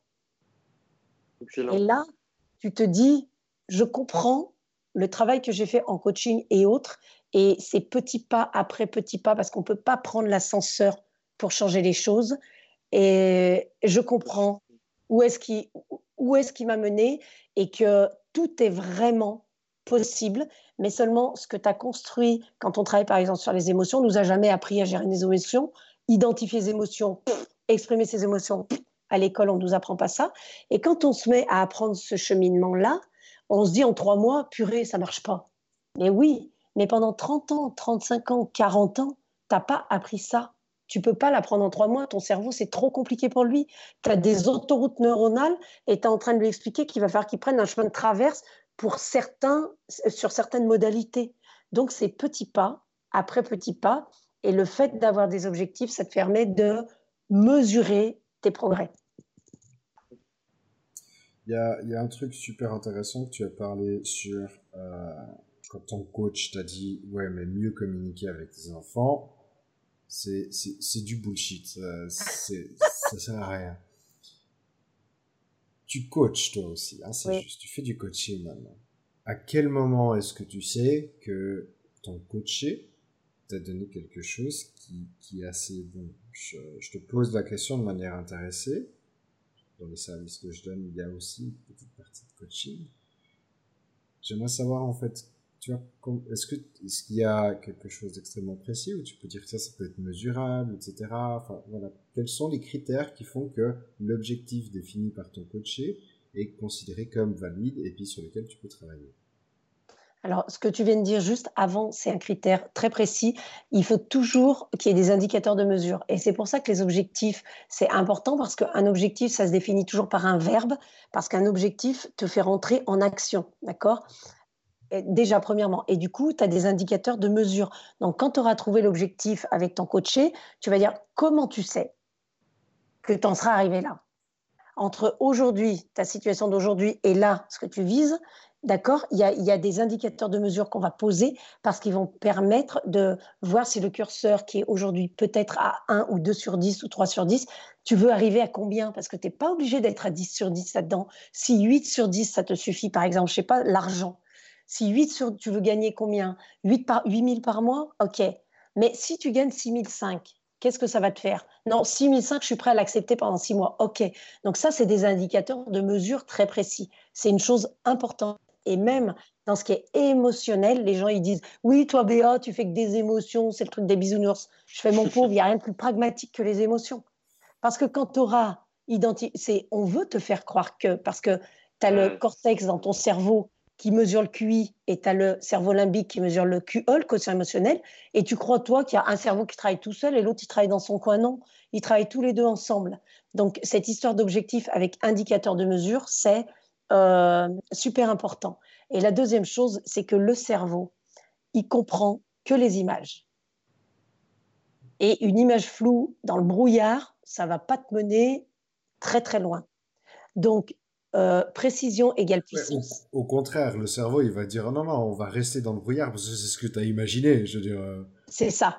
Mm. Donc en fait, plus euh, pour ton coacher, plus il peut te décrire l'image précisément. Et c'est de là, dans quand tu montes dans l'inconscient et bien plus loin en méditation de pleine conscience, voire dans l'hypnose. Moi, je fais pas un d'hypnose, mais plus tu vas pouvoir donner de précision sur ton dessin, plus ça veut dire que tu es en train euh, d'affiner, d'affûter ton objectif. Merci infiniment. Tu vois? Et si tu te dis, j'ai besoin de personnes, j'ai besoin d'alliances pour euh, réaliser mon projet, ok, peut-être aujourd'hui, tu ne sais pas de quoi tu as besoin, mais si tu veux acheter une maison, tu as besoin d'un agent immobilier fiable. Non, non, plusieurs. Parce que moi, je ne veux pas un truc toujours voir la même personne. Après, d'accord, ok. Plusieurs, plusieurs, c'est combien? Ah ben, Je ne sais pas, moi, plusieurs. Ok, alors c'est combien maxi si tu ne sais pas aujourd'hui? Et en fait, c'est donc quand tu vois ton dessin, tu vois ta maison elle est comment, ton appart il est comment, et plus la, personne va pouvoir te donner de précision, c'est pas la première séance parce que son cerveau va travailler, plus ça va être puissant et plus elle va être capable de réaliser son objectif. Tu parlais de du pouvoir des dessins. Je me souviens d'avoir euh, vu la conférence de Karine Champagne mm-hmm. sur euh, sur son Ironman et puis euh, les choses amusantes, enfin sans spoiler le truc, mais elle, a, elle, a, fait, elle a fait un dessin en fait, euh, tu vois, un dessin de petit gamin. En fait, avec euh, avec elle, tu vois, avec les, deux épaules comme ça, puis c'était écrit Canada dessus, tu vois. Et puis genre en disant ça, c'est moi qui vais faire de c'est moi qui vais faire l'Ironman. Et euh, c'était quoi 18 mois plus tard, en fait, elle, c'était, c'était réalisé comme, comme objectif. Et la même photo, tu vois, la même pose que dans son dessin, donc c'est extrêmement drôle. Tiens, j'avais pas vu ça, tu vois. J'ai pas vu ça. Mais, euh, mais c'est ça, parce que écoutez bien les enfants, et après, à un moment donné, ça passe, parce qu'à l'école, on développe beaucoup le cognitif, on développe beaucoup le cortex, c'est normal pour euh, acquérir des connaissances et des savoirs, éventuellement des savoir-faire avec les fonctions exécutives. Mais euh, un enfant, qu'est-ce qu'il dit Quand tu lui dis quelque chose, il est là, il te dit Attends, je fais le dessin dans ma tête. ouais, d'accord. Et là, les enfants, ils nous font un dessin, on regarde la feuille, comme Gad Elmaleh, tu sais, Ouh, c'est le plus beau dessin du monde. Mais en vrai, si on demande à l'enfant de nous décrire son dessin et qu'on écrit sur une feuille à côté, lui, le dessin qu'il a fait, il y a trois traits. Hein. Ah, il nous raconte une histoire. Hein. Parce que lui, il y a des choses très, très, très précises sur son dessin et qu'il n'a peut-être pas fait passer. Il a fait ses trois traits, mais c'était tout dans sa tête. Et en vérité, c'est des codes. Nous, on est pareil. C'est-à-dire qu'en vérité, dans notre inconscient. C'est pour ça que je dis descendre dans la, enfin faire descendre ce qu'il y a dans l'inconscient dans la conscience, c'est un premier pas très fort et très engageant parce que en vérité, quand on dit comme ça, tiens, et si je faisais ça, quand on le dit, ça veut dire qu'il y a des choses beaucoup plus loin dans notre cerveau qui sont déjà très précises, mais qui sont pas encore dans notre conscience. Et tout l'enjeu du coaching, euh, ou après, euh, comme on veut, hein, de l'hypnose, de machin, de toutes les techniques qu'on peut utiliser, la visualisation, etc., c'est de faire descendre en conscience ce qu'il y a dans notre inconscient, parce que de toute façon, en nous, on a la ressource. Et les ressources qu'on a moins, on va aller les chercher. Peut-être on va déléguer, peut-être on va se former, peut-être on va cultiver ou développer un truc ou un autre. Par exemple, pour faire l'Ironman, on va s'entraîner. Alors, on va prendre peut-être un coach, on va faire un programme, machin, on va changer notre alimentation. Mais c'est déjà dans notre conscient. À partir du moment où on a l'idée, ça veut dire que c'est dans notre cerveau. Donc, c'est possible. Ouais, absolument. Je reviens sur les dessins et tout, tu sais, cette notion de codifier, puis finalement des dessins super précis pour un enfant. Euh, J'avais entendu, est-ce qu'on est qu'on peut faire le parallèle entre tu sais, ces grandes personnalités qui dessinent tout le temps quand elles sont au téléphone ou en réunion? Je, sais que je sais que Barack Obama, par exemple, quand il était au téléphone, il a toujours demandé, je veux un calepin parce qu'il faut absolument que je dessine pendant que je suis au téléphone. Et, euh, alors, je le fais déjà le parallèle, mais dit c'est ultra important pour moi parce que d'avoir ce mouvement, d'avoir ce dessin, ça, ça me permet d'ancrer complètement ce que j'entends et ce, comment je réponds. je me souviens beaucoup mieux des conversations que je peux avoir avec les gens. Est-ce qu'on pourrait commencer par avoir un petit calepin à côté du téléphone? Ah bah ouais, absolument. Ah bah c'est une super idée. C'est oui, oui, oui. C'est vraiment euh, parce que ceux qui vont, qui n'ont pas de difficulté à se faire des images, c'est les visuels. Mais quand tu es kinesthésique, par exemple dans une conf, les auditeurs ne voient pas les gestes, mais euh, voilà. Pascal lève un peu les bras comme ça. Il se tape sur l'épaule comme voilà. tu vois, par exemple, quand tu es en conf, alors il y en a qui utilisent des PowerPoint, il y en a qui bougent sur la scène, il y en a chacun son style, et tant mieux. Mais en vérité, si tu veux t'adapter à tous les cerveaux, partant du principe que nous, chacun de nous trois là, on travaille soit avec notre cortex gauche, soit avec notre cortex droit, soit avec notre limbique gauche, soit avec notre limbique droit. D'accord? Ça fait quatre cadrans. On a des dominantes ou pas? On est très équilibré dans le fonctionnement de nos quatre euh, cadrans ou pas?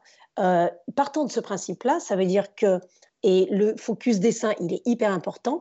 Il y en a, le focus dessin, ça va être kinesthésique. Donc oui, il faut qu'ils aient une feuille, un calepin et qu'ils dessinent. Et ça, par exemple, à l'école, on le refuse aux enfants. C'est-à-dire que les, enfants, ils sont là à leur table. Je suis bien passée pour en parler. Hein. Ils sont là à leur table et, nous, on parle balali, balala, balali. Nous, les instits, on sait très bien faire ça. Et surtout, les enfants, ils posent que des questions ou nous leur posons que des questions pour vérifier leur état de connaissance, pour valider qu'ils ont compris, mais sûrement pas pour voir s'ils réfléchissent plus loin que ça. Jamais. OK? Et pourtant, on voit des tas d'enfants, et le nombre d'enfants, les petits, ils prennent les feutres, ils dessinent sur les murs. Et dans la maison, là, on est bien content, on a tous les murs qui sont pleins dessinés. Dans les écoles, ils prennent les craies, enfin, à mon époque, hein, et on dessinait sur les murs, euh, où ils adorent les enfants faire une marelle par terre. Et je défie quiconque, à n'importe quelle fiesta, même dans les conférences, d'emmener un grand paperboard, des grandes feuilles et dire aux gens maintenant, vous pouvez aller dessiner ce que vous voulez sur la feuille. Quasiment tout le monde y va. Quasiment tout le monde y va. Parce que c'est inné chez l'humain, cette faculté-là, ce, truc-là. Donc, euh, je, C'est une pratique qu'on a depuis les grottes de Lascaux, donc évidemment, Et voilà. je dirais. Et voilà. C'est un système d'apprentissage. Et effectivement, notamment pour les kinesthésiques, mais même pour les autres. Parce que qu'est-ce que fait l'auditif quand il dessine? Il parle en même temps. Il explique. euh, Il explique. Parce qu'il a besoin Ah, d'entendre yes. ce qu'il est en train de faire. Tu vois Right. tu vois? Et s'il ne le dessine pas, il se bat dans les maisons en disant Bon, ok, donc là, quand j'aurai fini ça, après, du coup, je vais faire ça. Et les gens, ils font Tu parles tout seul, toi Non, je suis plusieurs dans ma tête, euh, c'est la schizo, mais c'est normal. c'est- Voilà. Et en fait, on a toujours besoin de ces images-là, sans s'en rendre compte. Il y a un concept là que- qui est complètement nouveau pour moi. Tu as dit cortex gauche, gauche, co- cortex droite, limbique gauche, limbique droite. Oui. Alors, J'avais déjà entendu le principe de cortex limbique, ça c'est bon avec le reptilien à la fin, mais le fait qu'il soit divisé en deux, je ne savais pas ça. Qu'est-ce que ça implique? Alors, c'est Nederman, c'est un neuroscientifique parce qu'après avoir fait toutes mes formations, je suis repartie à l'université. J'ai fait un DU de neurosciences et j'ai bossé deux ans sur le fonctionnement du cerveau. Et la deuxième année, je me suis spécialisée dans les neurosciences affectives et sociales. Donc, on a les neurosciences affectives et sociales, de l'autre côté, les neurosciences cognitives. Donc, les neurosciences cognitives, c'est tout ce qui concerne QI, donc ce que ce qu'on appelle cortex, ok? Qui est là pour gérer les fonctions exécutives, par exemple, c'est-à-dire planifier, anticiper, faire des choix, prendre des décisions pertinentes, le langage, tout ça, c'est géré par le cortex, Qui va de là jusqu'à derrière. Et neurosciences affectives et sociales, c'est tout ce qui concerne le cerveau limbique. Et donc, ça, c'est le cerveau des émotions et le cerveau de la mémoire. Alors, si on se fait une euh, image pour les auditeurs du cerveau, on a effectivement, comme tu le disais, le cerveau reptilien. En on prend une boule pour faire le cerveau. On a dans la boule, euh, tout en bas de la boule, une petite boule qui s'appelle le cerveau reptilien, instinct de survie. Au-dessus de ce cerveau reptilien, on a le cerveau limbique. Et encore au-dessus, on a le cortex. Ces trois étages-là, c'est le cerveau triunique. C'est Paul MacLean qui l'a mis au jour dans les années. Il y a un sacré paquet d'années, avant les années 50. Et Ned Herman, un autre neuroscientifique, s'est aperçu que dans le fonctionnement du cerveau, il y a un test qui s'appelle le HBDI, euh, qui euh, permet à chacun d'entre nous, c'est très scientifique hein, comme test, qui permet à chacun d'entre nous de mesurer nos préférences cérébrales. C'est-à-dire, euh, tu as le cortex en haut, tu as le limbique au milieu de ton cerveau, et tu as des neurotransmetteurs qui sont connectés, et tout ça, ça passe d'un cerveau à l'autre en fonction de ce que tu vis émotionnellement notamment. Donc, euh, neurotransmetteurs, ça peut être de la dopamine, de la sérotonine, des endorphines. Tout ça, c'est plutôt des neurotransmetteurs positifs pour l'organisme. Ça peut être du cortisol, ça, ça détruit les neurones. C'est des gros états de stress, des gros états d'angoisse ou d'anxiété, etc. Ça, ça circule d'un cerveau à l'autre, entre le limbique, entre le cortex, bon voilà. Et ça vient toucher différentes choses. Donc, quand on a cette image-là, on comprend aisément que, comme dans le cerveau, il y a ces trois étages, enfin, et notamment limbique et cortex, et il y a deux hémisphères, le gauche et le droit, et bien du coup, on peut fonctionner avec en haut gauche, cortex gauche, en haut droit, cortex droit, en bas gauche, c'est le limbique gauche, et en bas droit, c'est le limbique droit. Et que chacune des parties, en fonction des neurotransmetteurs qui sont là-dedans et des liens qui sont faits, euh, ça nous euh, comment ça entraîne chez nous des comportements différents et donc des résultats différents.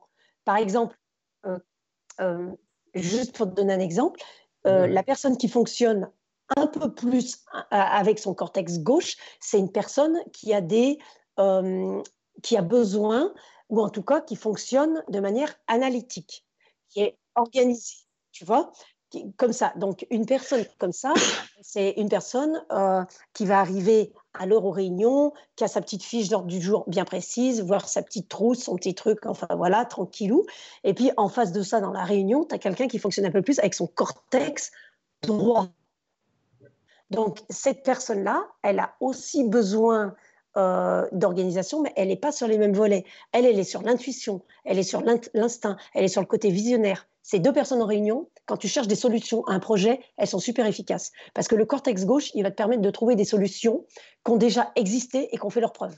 Donc la personne qui est comme ça, va dire oui, oui, euh, dans l'entreprise machin, ah oui, oui, ma copine, ça lui est déjà arrivé ça, et tac, tac, tac, elle va connecter directement. Et puis, le cortex droit, lui, va dire Attends, tu sais ce qu'on va faire? On va réunir tous les clients, on va faire un méga séminaire, il va trouver la solution complètement improbable. Les gens, ils vont dire Laisse tomber, t'es un grand malade, toi. Un Walt Sébastien et moi résumé en deux minutes, en fait. tu vois? Et puis après, euh, alors le, le, limbique gauche, c'est quelqu'un de structuré. Donc le limbique gauche, il, alors attention, hein, surtout, j'invite les auditeurs à ne rien stigmatiser dans ce que je dis et aller aussi voir euh, chacun de leur côté ce qu'ils peuvent trouver. C'est juste, j'essaye de faire une synthèse. Hein, je fais une synthèse. Hein. Alors, le limbique gauche, lui, il est un peu plus dans l'émotionnel, mais du coup, pour gérer ça, il a besoin de structure, ce qui n'est pas la même chose qu'une organisation. Il faut lui donner un cadre et un process. En premier, on va parler de ça. En deuxième, on va parler de ça. Quand on lui présente un nouvel outil, il faut que ce soit bien structuré pas forcément organisé, mais qui sache dans quel cadre il avance, avec quel cadre. ok? Si on a 15 minutes de retard sur la réunion, ça ne va pas le perturber. Par contre, ça va perturber un cortex gauche. ok? Et le limbique droit, lui, euh, si son cerveau, c'est avec cette dominante-là qui fonctionne, euh, c'est quelqu'un qui est plus dans la sensibilité, dans le relationnel, dans l'émotionnel. Donc lui, il arrive à la réunion avec 20 minutes de retard, il s'en fout, il a vu Germaine, Robert, Nicolas et tout ça, il est tout content. Ah, il arrive à la réunion tout content et le cortex gauche, il fait Oh, 20 minutes de retard. Hein. Pour lui, ça peut être un manque de respect.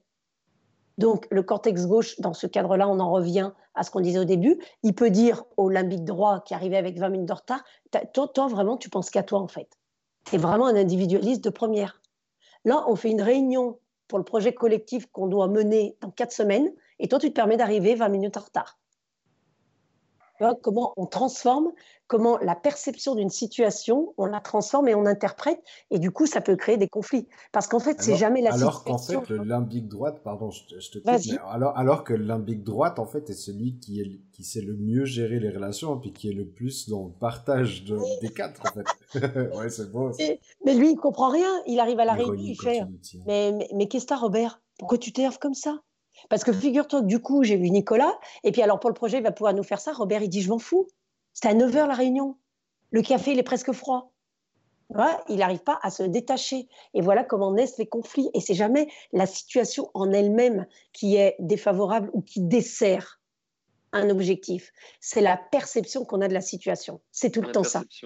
Donc en fait, voilà, quand on discute avec les autres, ça permet non pas de se dire ah on est d'accord, non peut-être qu'on n'est toujours pas d'accord sur la manière de faire, mais comme on a pu s'expliquer, on comprend que la situation est là et qu'il y a 360 degrés autour d'une situation et qu'en fait on n'était juste pas sur le même degré.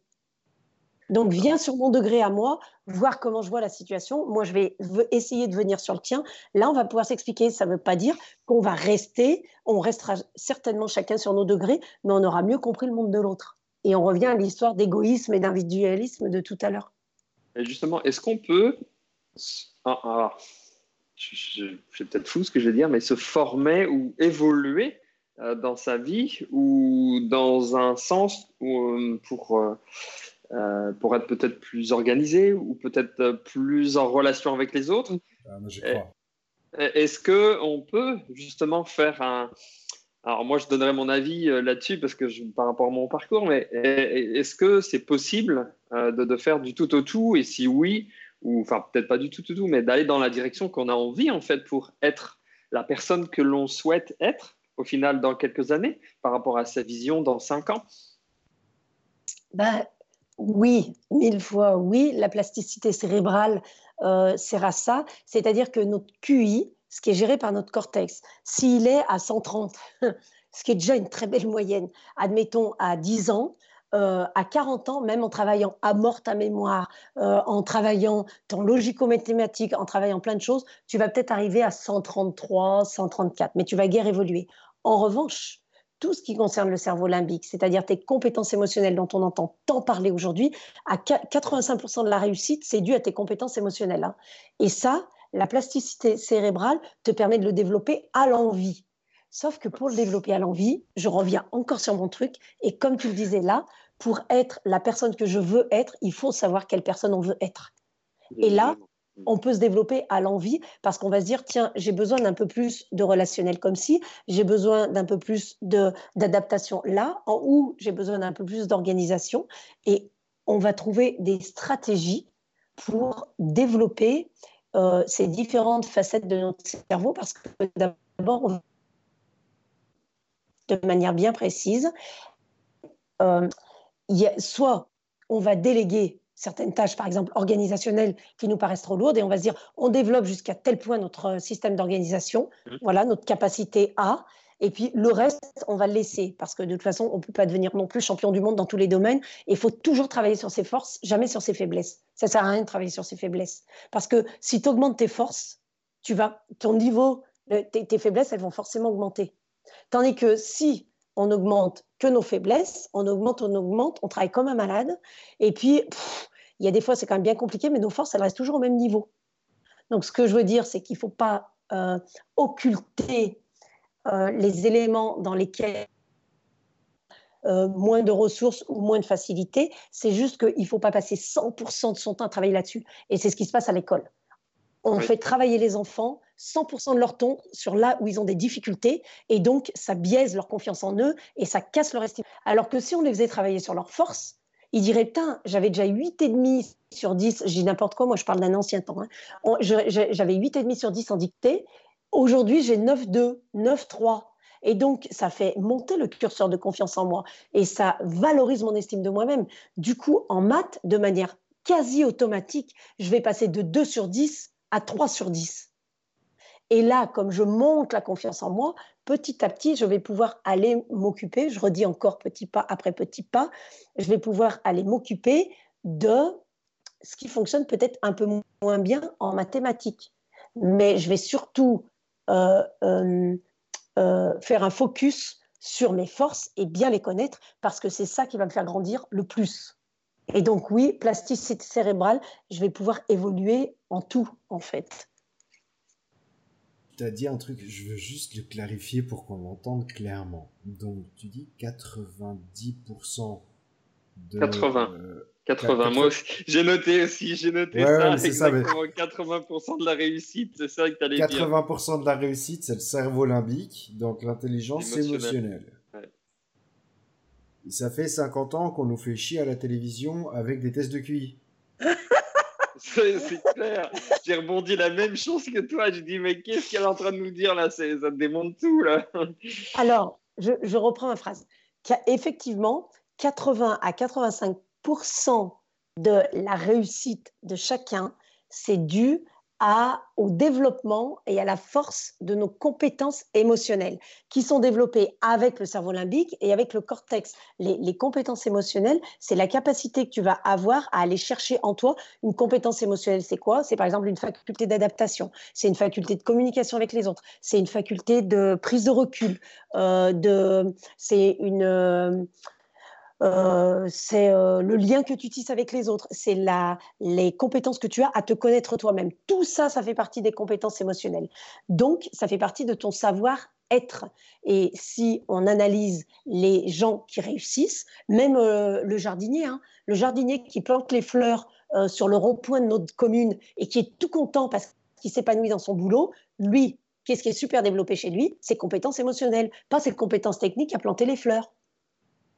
C'est juste que euh, dans son relationnel, il est content, il est sur son rond-point, il voit passer des gens, il a deux, trois personnes qui lui disent Oh là là, les fleurs que tu as plantées, elles étaient trop bien. Il sait ce qui est important pour lui et ce truc-là, ce qui constitue ses compétences émotionnelles, ce qui le permet de se mettre en relation avec lui, avec les autres, c'est ça qui lui permet de réussir dans le sens épanouissement. Et donc dans le sens, je suis heureux de ce que je fais et je suis épanoui ou accompli, même si on l'est jamais à 100%. Mais c'est jamais tout ce que tu connais euh, il y a plein d'ingénieurs, il y a plein de gens qui gagnent 15 000 et 20 000 et 30 000 par mois ou 5 000 par mois, qui ont une femme, des enfants, une maison et compagnie, et que tout le monde en vit, et qui ne sont pas heureux dans leur vie. Parce que ta réussite pleine et entière par rapport à ce que tu vis toi, hein, pas par rapport au regard des autres, par rapport à ce que tu vis toi, dans le fait de dire yes, putain, je suis content, je suis heureux là dans ma vie, ça, à 85%, cette réussite, elle est due à tes compétences émotionnelles. Et c'est ce qu'on ne développe pas à l'école. Et seulement 15%, on regarde dans n'importe quel projet que vous avez fait dans votre vie, 15% à 20% seulement, c'était vos compétences techniques, votre savoir et votre savoir-faire. Si vous l'aviez pas vous, vous alliez chercher des personnes autour. Mais la réussite de votre projet, c'est les compétences émotionnelles, c'est la qualité des liens que vous avez tissés avec les gens, c'est les connexions que vous avez créées, c'est vos facultés d'adaptation, c'est euh, tous ces éléments-là qui font qu'à un moment donné, ça match. Et il y a des conférenciers qui ont pas forcément, alors je dis pas c'est bien ou c'est pas bien, moi je ne veux pas porter de jugement ni critiquer, mais qui n'ont pas forcément beaucoup de contenu et pourtant qui réussissent mieux que des conférenciers qui ont beaucoup de contenu. Parce qu'ils ont une manière de se connecter aux gens, ils ont une manière de faire, ils ont une manière d'être, d'être qui fait qu'ils ont compris comment se relier à l'humain. Je dis pas c'est bien ou c'est pas bien, et je dis quand on sort, on dit ah, cette conf était trop bien. Et on dit qu'est-ce que tu as appris? Euh, bah, euh, euh, je, sais pas trop. Non, mais par contre, oh putain, non, c'était bien. J'ai passé un bon moment. Tu vois le moment où il a tapé dans les mains, c'était tellement fort. Voilà. tu vois Toi, des fois, ça te fout les boules. Tu dis, bah, en fait, t'as rien appris, mais t'es content, quoi. Tu vois Parce que, tu vois, et, et les deux, c'est complètement possible. C'est-à-dire l'équilibre entre savoir, savoir-faire et savoir-être, c'est juste ça qui est, je dis pas parfait parce que j'aime pas ce mot, mais excellent. Vise l'excellence, c'est pas la perfection, tu vois. Et, donc, euh, le, le, bouquin de Daniel Goleman sur l'intelligence émotionnelle, qui, il y a deux tomes, hein, qui datent des années 95, euh, explique absolument euh, de manière très pragmatique, très concise et très aisée pour chacun d'entre nous cette histoire-là, du développement des compétences émotionnelles et de la réussite, du lien entre les deux. On va le mettre dans les, dans, dans les liens euh, des ressources de, ah. de, de, notre page ah. de l'émission. Dans les chaînes de l'émission, on sera dans les liens, ça c'est évident. C'est euh, un enjeu fondamental pour, euh, pour l'entreprise de, de n'importe quelle organisation, même l'organisation famille, même l'organisation couple, c'est un enjeu fondamental de développer ses compétences émotionnelles. Et, tout ça, c'est résumé, tu vois, dans le carnet semestriel que tu as à l'école et tout, où c'est marqué euh, savoir-être, tu vois. Et ça compte même pas dans la moyenne. voilà. Ben voilà, tu vois. C'est ça. Mais le, truc, c'est que si tu veux, euh, nous, les enseignants, je te parle de la base parce que je ne vous dis pas que les premières formations que j'ai faites, parce que je travaillais avec les enfants en situation de handicap et je ne savais pas comment communiquer avec les parents pour leur expliquer euh, des choses importantes et qui les impactaient fortement en leur disant que leur enfant, il fallait qu'il soit mis dans un autre établissement plus adapté à eux et c'est compliqué le handicap des enfants pour les parents, évidemment. Du coup, je suis partie faire de la communication non violente. Et là, j'ai entendu des choses qui ont résonné en moi beaucoup plus loin que la seule chose que je venais chercher pour communiquer avec ces parents-là. Et j'ai dit, oulala, mais comment je fais? Mais en fait, euh, moi, j'avais l'impression d'avoir un, très bon relationnel en communication, ce qui était le cas, mais seulement quand tout fonctionnait bien. Mm. Et dès qu'il y avait un grain de sable ou dès qu'il y avait un conflit, je me suis aperçue, en faisant ces formations, que je ne savais pas gérer ça exactement. Donc je fuyais ou je niais ou je disais on va voir plus tard, mais je ne me rendais même pas compte en fait, j'en avais pas exactement conscience. Du coup, je vous dis pas quand même le nombre de fois où je suis rentrée chez moi avec des questionnements, voire même parfois avec des larmes, en me disant mais j'ai pas du tout fait ce qu'il fallait. Et là, je me suis dit mais tu te rends compte les instits et, c'est dans plein d'autres métiers. Les managers aujourd'hui, c'est pareil. On n'a pas de formation de plus en plus. Il donc je ne vais pas non plus cracher dans la soupe. Mais à la base de la base de la base, on n'a pas de formation sur le savoir-être. Comment je me comporte quand il y a quelqu'un qui m'attaque? Comment je me comporte quand je trouve qu'il y a une situation injuste? Comment je me comporte quand? Et comment surtout je sais comment je fonctionne moi émotionnellement. Mon système émotionnel, il est configuré comment? Comment je l'ai fait construire? J'en sais rien en fait. Je sais pas. Et ça, ça a été une de mes premières prises de conscience en faisant mes premières formations. J'ai fait une formation sur le Reiki, donc sur le travail sur les énergies. Je suis là, le bazar qui est à l'intérieur là. Et, et, et, ça, je me suis dit, c'est quand même fou, quoi. C'est fou. Parce que quand on est petit, on n'est que du savoir-être. Et tout à l'heure, on parlait d'équilibre entre égoïsme et individualisme. Et moi, je me dis, on n'est que dans l'émotionnel quand on est petit, parce que notre cerveau fonctionne beaucoup là-dessus. Et puis quand on est plus grand, on est beaucoup, beaucoup dans le cortex. Alors, comment on pourrait juste se construire un équilibre euh, un peu plus euh, accommodant pour chacun d'entre nous, quoi, pour vivre un peu plus en paix avec nous-mêmes, parce que le truc, il est là, euh, au fond de nous, en fait. Notre, émotion, notre, notre être, il nous gouverne. Hein. Nos émotions, nous gouvernent. Elles prennent toujours le dessus sur tout. Sur tout, sur tout. C'est euh, c'est le cheval. Hein. Et nous, on est le cavalier. Alors, si on ne maîtrise pas ça, le cheval, il va où il veut. Vraiment. Ah. Oh, ça fait tellement écho à ce que Michel Wozniak nous a dit dans l'épisode numéro 3, où il dit les, euh, les enfants sont, euh, quand, ils, quand ils naissent, ils sont à 98% créatifs, 98% d'entre eux sont créatifs. Arrivé à l'âge adulte, il n'y a plus que 2% de ces gens qui sont restés créatifs. Et il dit la, NASA fait aujourd'hui des expériences et puis enfin des expériences avec des enfants non lors d'expériences ils font travailler des enfants ils les font collaborer sur des projets histoire d'avoir des idées créatives sur comment résoudre des problématiques que les adultes ne sont pas capables d'avoir c'est là où quand tu résumes quand tu fais le lien avec ce que tu es en train de nous dire en disant les enfants sont à 98 98% de l'être et que ensuite de ça on n'est que du savoir. Ça fait euh... ouais ça peut faire réfléchir un peu. Ouais. et, pas, trop, hein, mais... ouais, arrêtez de réfléchir hein, maintenant monsieur hein. tu sais réfléchir ça met en conscience et c'est juste trouver un équilibre le, le, bon équilibre pour chacun d'entre nous mais se dire que tout est là. Et c'est comme si tu te disais euh, euh, euh, ah bah tiens tu vois c'est comme le sucre dans le café il y en a qui en mettent pas, il y en a qui en mettent un petit peu, il y en a qui en mettent beaucoup. C'est quoi l'équilibre qui est bon pour moi en sachant que tout ça, ça existe et tout ça, j'en ai besoin dans ma vie tous les jours. Et peut-être que dans telle réunion, j'ai plus besoin de cortex et donc de réflexion et de cette analyse-là, donc de savoir, voire même de savoir-faire. Et peut-être que dans d'autres euh, euh, euh, mesures, dans d'autres contextes, j'ai plus besoin de savoir-être. Et quelquefois, il faut vraiment que j'équilibre les deux. Et en fait, quand tu connais comment fonctionne ta marionnette, tu tires les fils comme tu veux. Ou quand tu connais comment fonctionne la table de mixage, les boutons, tu les mets comme tu veux. Mais il faut, il faut avoir conscience de ça. Pour pouvoir donner un sens, il faut en avoir conscience. Et, et c'est juste ça qui est à poser. C'est relativement simple mais en même temps, ça peut pas être complexe parce qu'on se dit, oulala, on est parti dans quoi? Non, on est juste parti dans, maintenant que tu sais ça, je te mets ça, et on a dissocié. Tu sais, comme on fait toujours diviser, alors que faire collaborer nos cerveaux et faire, faire collaborer notre être, quand tu travailles en kinésiologie ou etc., on travaille sur euh, l'alignement entre le mental, le cœur et le corps. Ok, voilà, on, a, on, peut, on peut dire esprit, corps, bon bref, on s'en fout, mais on travaille sur cet alignement-là, mais c'est toujours comme ça. C'est la loi de l'équilibre. C'est voilà, c'est ça qui, qui, tend vers l'harmonie. Et c'est en étant comme ça que tu réalises du mieux possible tes projets, quoi. Tu vois? Et, là aujourd'hui, pour ceux qui nous écoutent, qui ont envie de démarrer, là, ils ont entendu pendant plus d'une heure euh, tout ce qu'on a échangé sur euh, l'intelligence émotionnelle quel est le premier pas? Sur quoi tu leur euh, dirigerais justement pour avancer aussi de leur côté? Alors moi, je, je leur dirais euh, euh, deux choses. D'abord, d'avoir toujours un petit carnet sur eux, comme ils veulent, ou un bloc de post-it, enfin ils se débrouillent, ou leur téléphone, ça c'est propre à chacun, et de s'écrire en gros comme un mantra, je suis la, la personne la plus importante. OK? Ça veut dire que oui, je vaux quelque chose. Ça ne veut pas dire que je vais devenir mégalo, orgueilleux, prétentieux. Ça veut juste dire que je vaux quelque chose. Et quand on a des petites phrases comme ça qui nous viennent, on les écrit. C'est des mantras qui font que ça nous rebooste notre confiance et notre estime. Tout vient de là. Hein. Tout vient absolument de là. La confiance, c'est nos capacités. Ça veut dire qu'à chaque fois qu'on fait quelque chose, on gagne en confiance et ça ne se détruira jamais.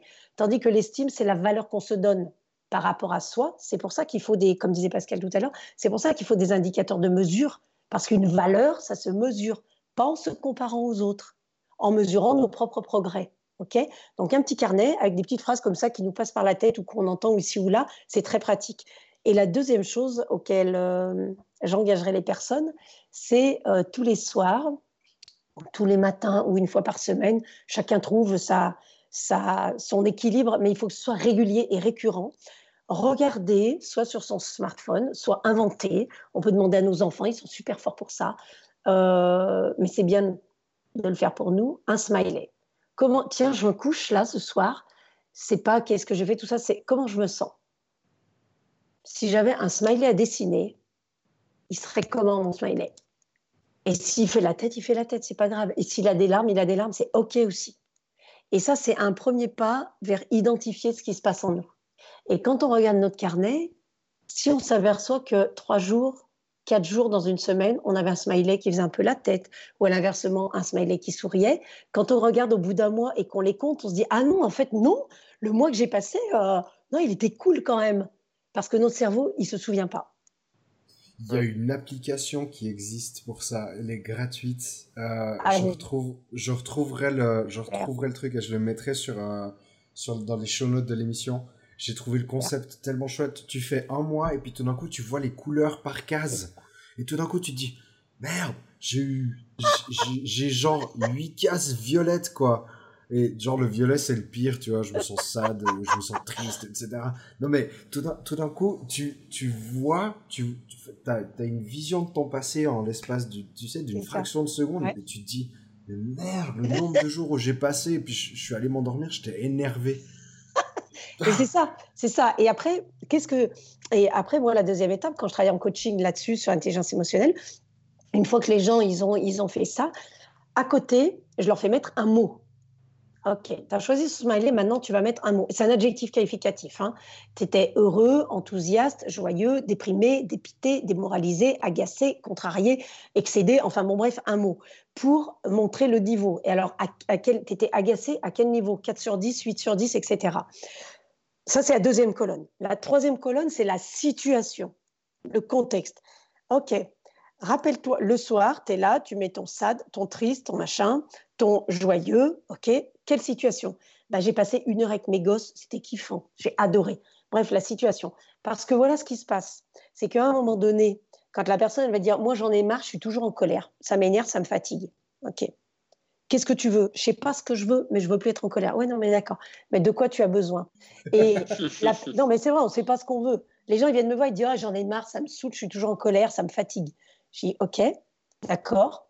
Donc là, je, je, les prends en compte, pas en charge, en compte, et euh, je valorise leur colère. Je dis, tu sais, le bouton rouge dans ta voiture, il t'alerte qu'il faut que tu t'arrêtes, que tu ailles faire réparer ta voiture. Donc ta colère, elle est super, il n'y a pas d'émotion négative. Hop, c'est une alerte, on va voir ce que c'est ta colère. Et donc, on pose tout ça. OK.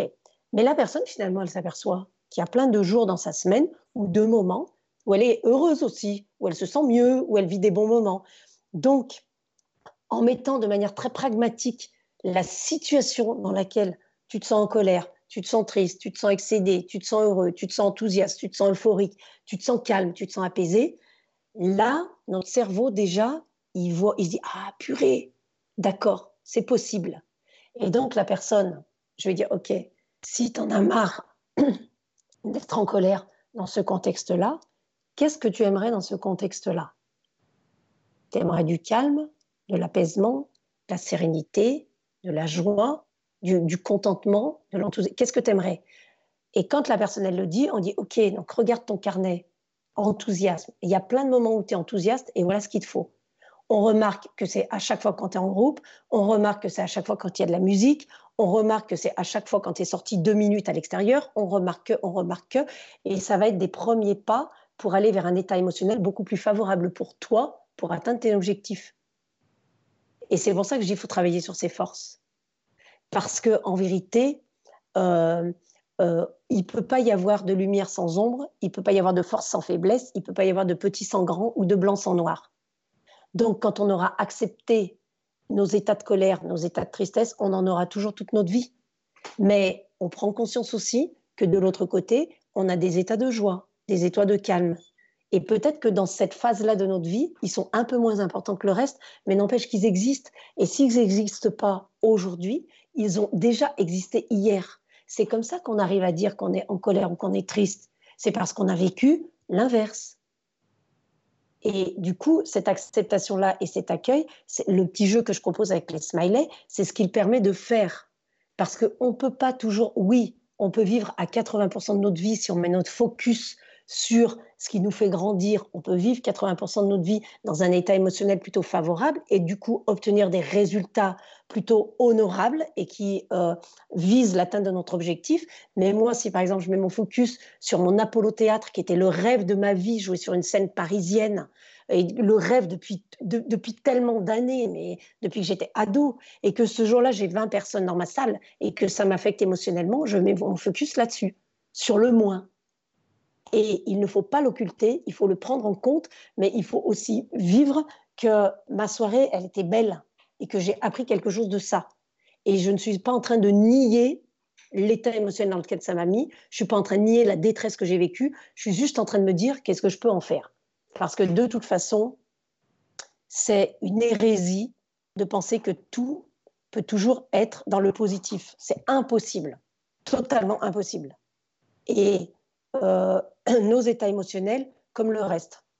La seule chose, c'est de se dire, pour moi, quel équilibre je veux et de quel côté euh, je veux faire pencher la balance pour que mon champ énergétique, il me permette d'attirer des personnes qui vont être euh, bonnes pour viser encore plus haut, pour monter mon escalier encore plus haut. Donc ce, ce jeu avec les smileys, et puis deuxième colonne, l'adjectif qualificatif qui correspond au smiley, et troisième colonne, situation, c'est déjà une belle approche de ce qui peut euh, euh, comment faire ressortir un peu de nous notre potentiel, je dirais. Voilà, je sais pas comment dire, mais c'est un peu ça.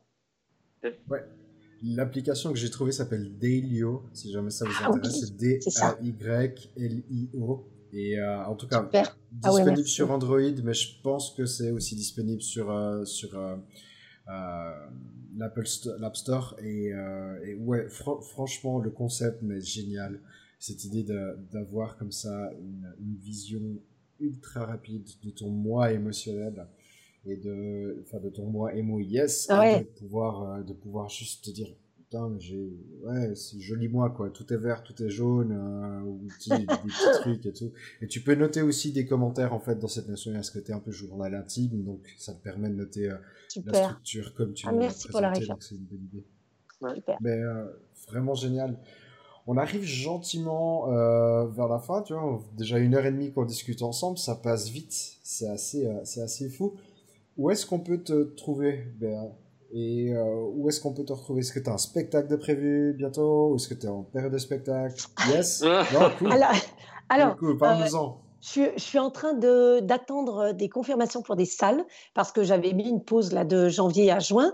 Et alors, j'ai pas de site. Par contre, on peut me trouver sur Facebook à Béatrice Fornari. On peut aussi me trouver sur Facebook sur mon site Be Enjoy Attitude et j'ai une page euh, spécifique réservée à mon spectacle qui s'appelle le One Mum Show, toujours sur Facebook, voilà. Et de manière un peu plus professionnelle, on me trouve sur LinkedIn, mais euh, je suis toujours sur l'axe intelligence émotionnelle. Alors je vais participer le 22 septembre au Festival de l'école de la vie à Montpellier, un débat sur euh, les, hum, des outils pédagogiques innovants dans l'éducation des enfants. Et je vais partir faire un show au Québec le 17 octobre et à Montréal. Et puis euh, là, d'actualité, on va dire un peu euh, impactante, le 2 novembre, je serai en, en mi-spectacle, on va dire, au Grand Sommet de la Motivation à Paris le 2 novembre. Voilà. Et puis mes dates de spectacle, dès que j'ai mes salles qui sont posées, bah, je, les affiche, euh, je les affiche sur Facebook. De toute façon, je les affiche sur toutes mes pages. Donc euh, quand on tape Béatrice Fornari, dès qu'il y a des infos sur mes confs et mes spectacles, c'est affiché.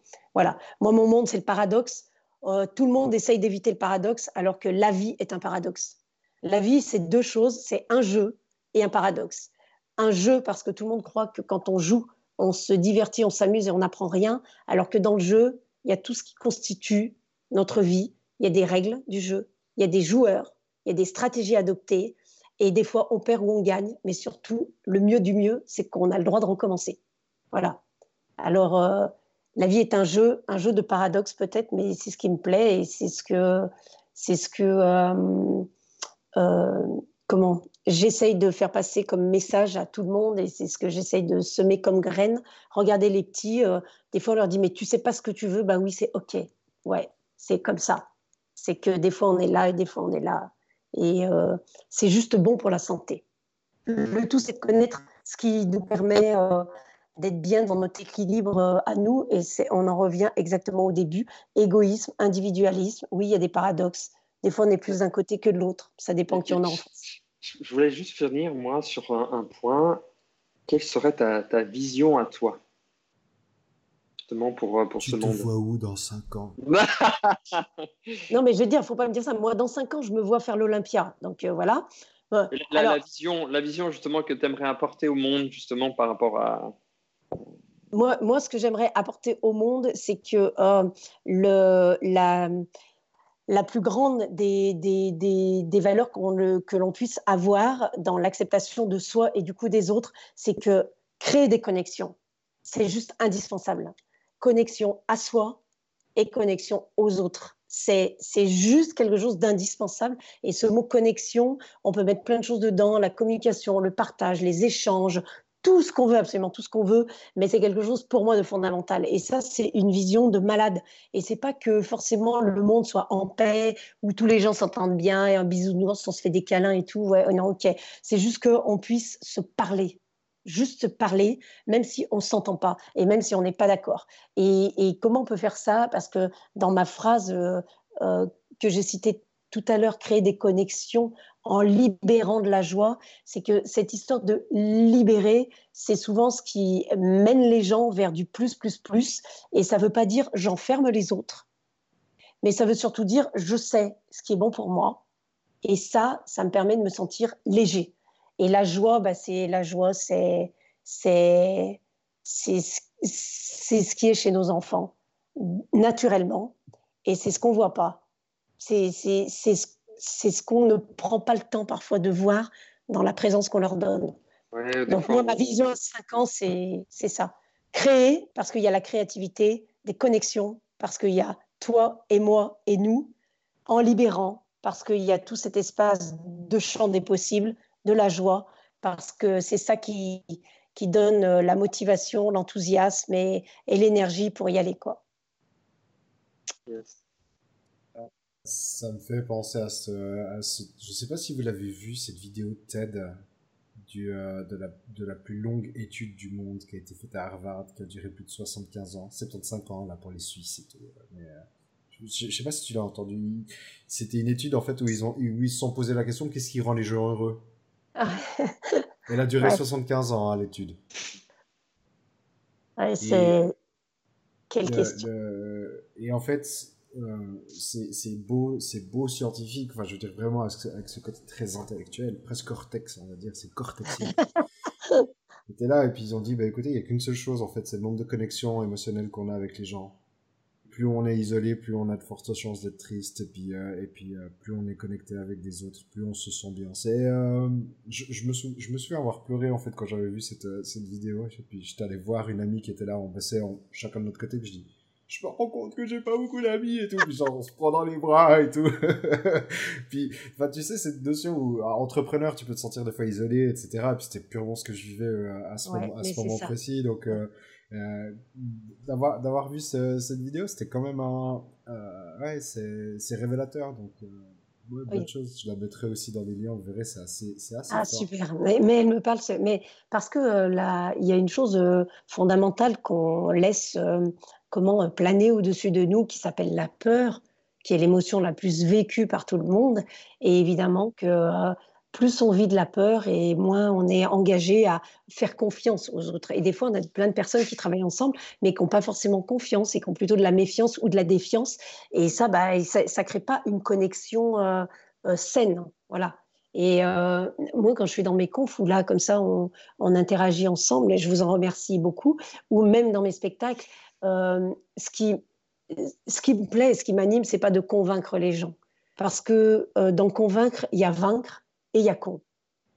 Hmm. Tu vois? Et, et, en revanche, semer des graines que chacun peut arroser pour cultiver son jardin à sa vitesse, à sa manière, avec ce qui est bon pour lui, ça par contre, ça m'anime. C'est pour ça que j'engage toujours les personnes exactement euh, comme tu fais Pascal en disant bah tiens, je vous mets des références, le bouquin, et ça, la conférence, parce que ouvrez, ouvrez votre champ, allez voir, et dans tout ce que vous entendez, Prenez ce qui est bon pour vous et connectez-vous justement aux personnes avec qui vous allez pouvoir grandir, même si pour vous, vous dites oh, Je m'en fous, ah, c'est boire une bière, tu crois que c'est ça qui va m'apporter? Ben, Va la boire ta bière. Parce que tu ne sais pas de quelle manière ce moment-là, il peut impacter ta vie ou toucher quelque chose en toi. Et il y a dans nos voyages, moi au début, avant d'être un stitch, je créais des voyages. Donc j'allais, ce qui, ce, qui, ce, qui, ce, qui, me plaisait, c'est de rencontrer des cultures et tout. Je fais des trucs improbables, discuter avec des gens que j'ai jamais revus de ma vie. Mais euh, ces moments-là, comme disent les petits, sont inoubliables. voilà. Et, et, c'est ça qui est fort, hein, ce moment à soi ou ce moment avec les autres. Et on l'oublie un peu après. Après, voilà, de voyager à l'extérieur, je suis passée à des voyages intérieurs et maintenant j'essaye de mêler les deux. super riche. Voilà. Yes. On arrive gentiment au bout. Béatrice, merci infiniment pour le temps que tu nous as offert et puis pour ces échanges. Merci énormément. ça crée plein de liens en fait entre les autres intervenants qu'on a déjà eu les semaines passées et puis toi. Il y a plein de choses qui se regroupent et, franchement, je commence à tisser des liens. Donc vraiment gratitude totale. Je me suis Merci comme un gosse et puis je sais que mon cerveau il a, fonctionné à 10 000 à l'heure. C'est vraiment chouette. Est-ce que tu as quelque chose que tu aimerais ajouter avant qu'on se, avant qu'on se quitte? Franchement, euh, rien de spécial. Merci à vous. Moi aussi, je suis euh, toujours remplie de gratitude pour la confiance qu'on me fait. Merci beaucoup pour votre confiance parce que c'est des sujets qui ne sont pas forcément aisés à aborder, même si on se dit faut en parler parce que ça peut nourrir le monde. Et euh, moi, c'est ce qui m'anime. Grâce à vous, j'ai aujourd'hui fait un pas de plus sur, vers ma mission de vie et sur ce qui me plaît dans les échanges avec les autres. Ouais, check. Euh, et j'ai hâte de vous rencontrer, comme disent les petits, en vrai, quand c'est qu'on va se voir en vrai, et euh, boire une bière ou autre chose, euh, faire une conf, un truc ensemble, un jeu, quoi que ce soit, en fait, peu importe, parce que voilà, c'est, on a chaque matin 86 400 secondes, et la seule chose qui compte, c'est ce qu'on en fera. Voilà, vraiment. Euh, merci infiniment à vous deux. Merci à toi, Seb, et merci à toi, Pascal. Vraiment. Et merci à tous les auditeurs qui sont restés euh, jusqu'à la fin. Je dis souvent euh, dans mes conférences, merci d'être venus. Et puis, je dis bah, surtout merci d'être restés, en fait. C'est pas de venir. et du coup, merci aussi à vous. Chacun d'entre nous, on peut se remercier pour ce temps qu'on a pris euh, à échanger, à écouter pour les auditeurs.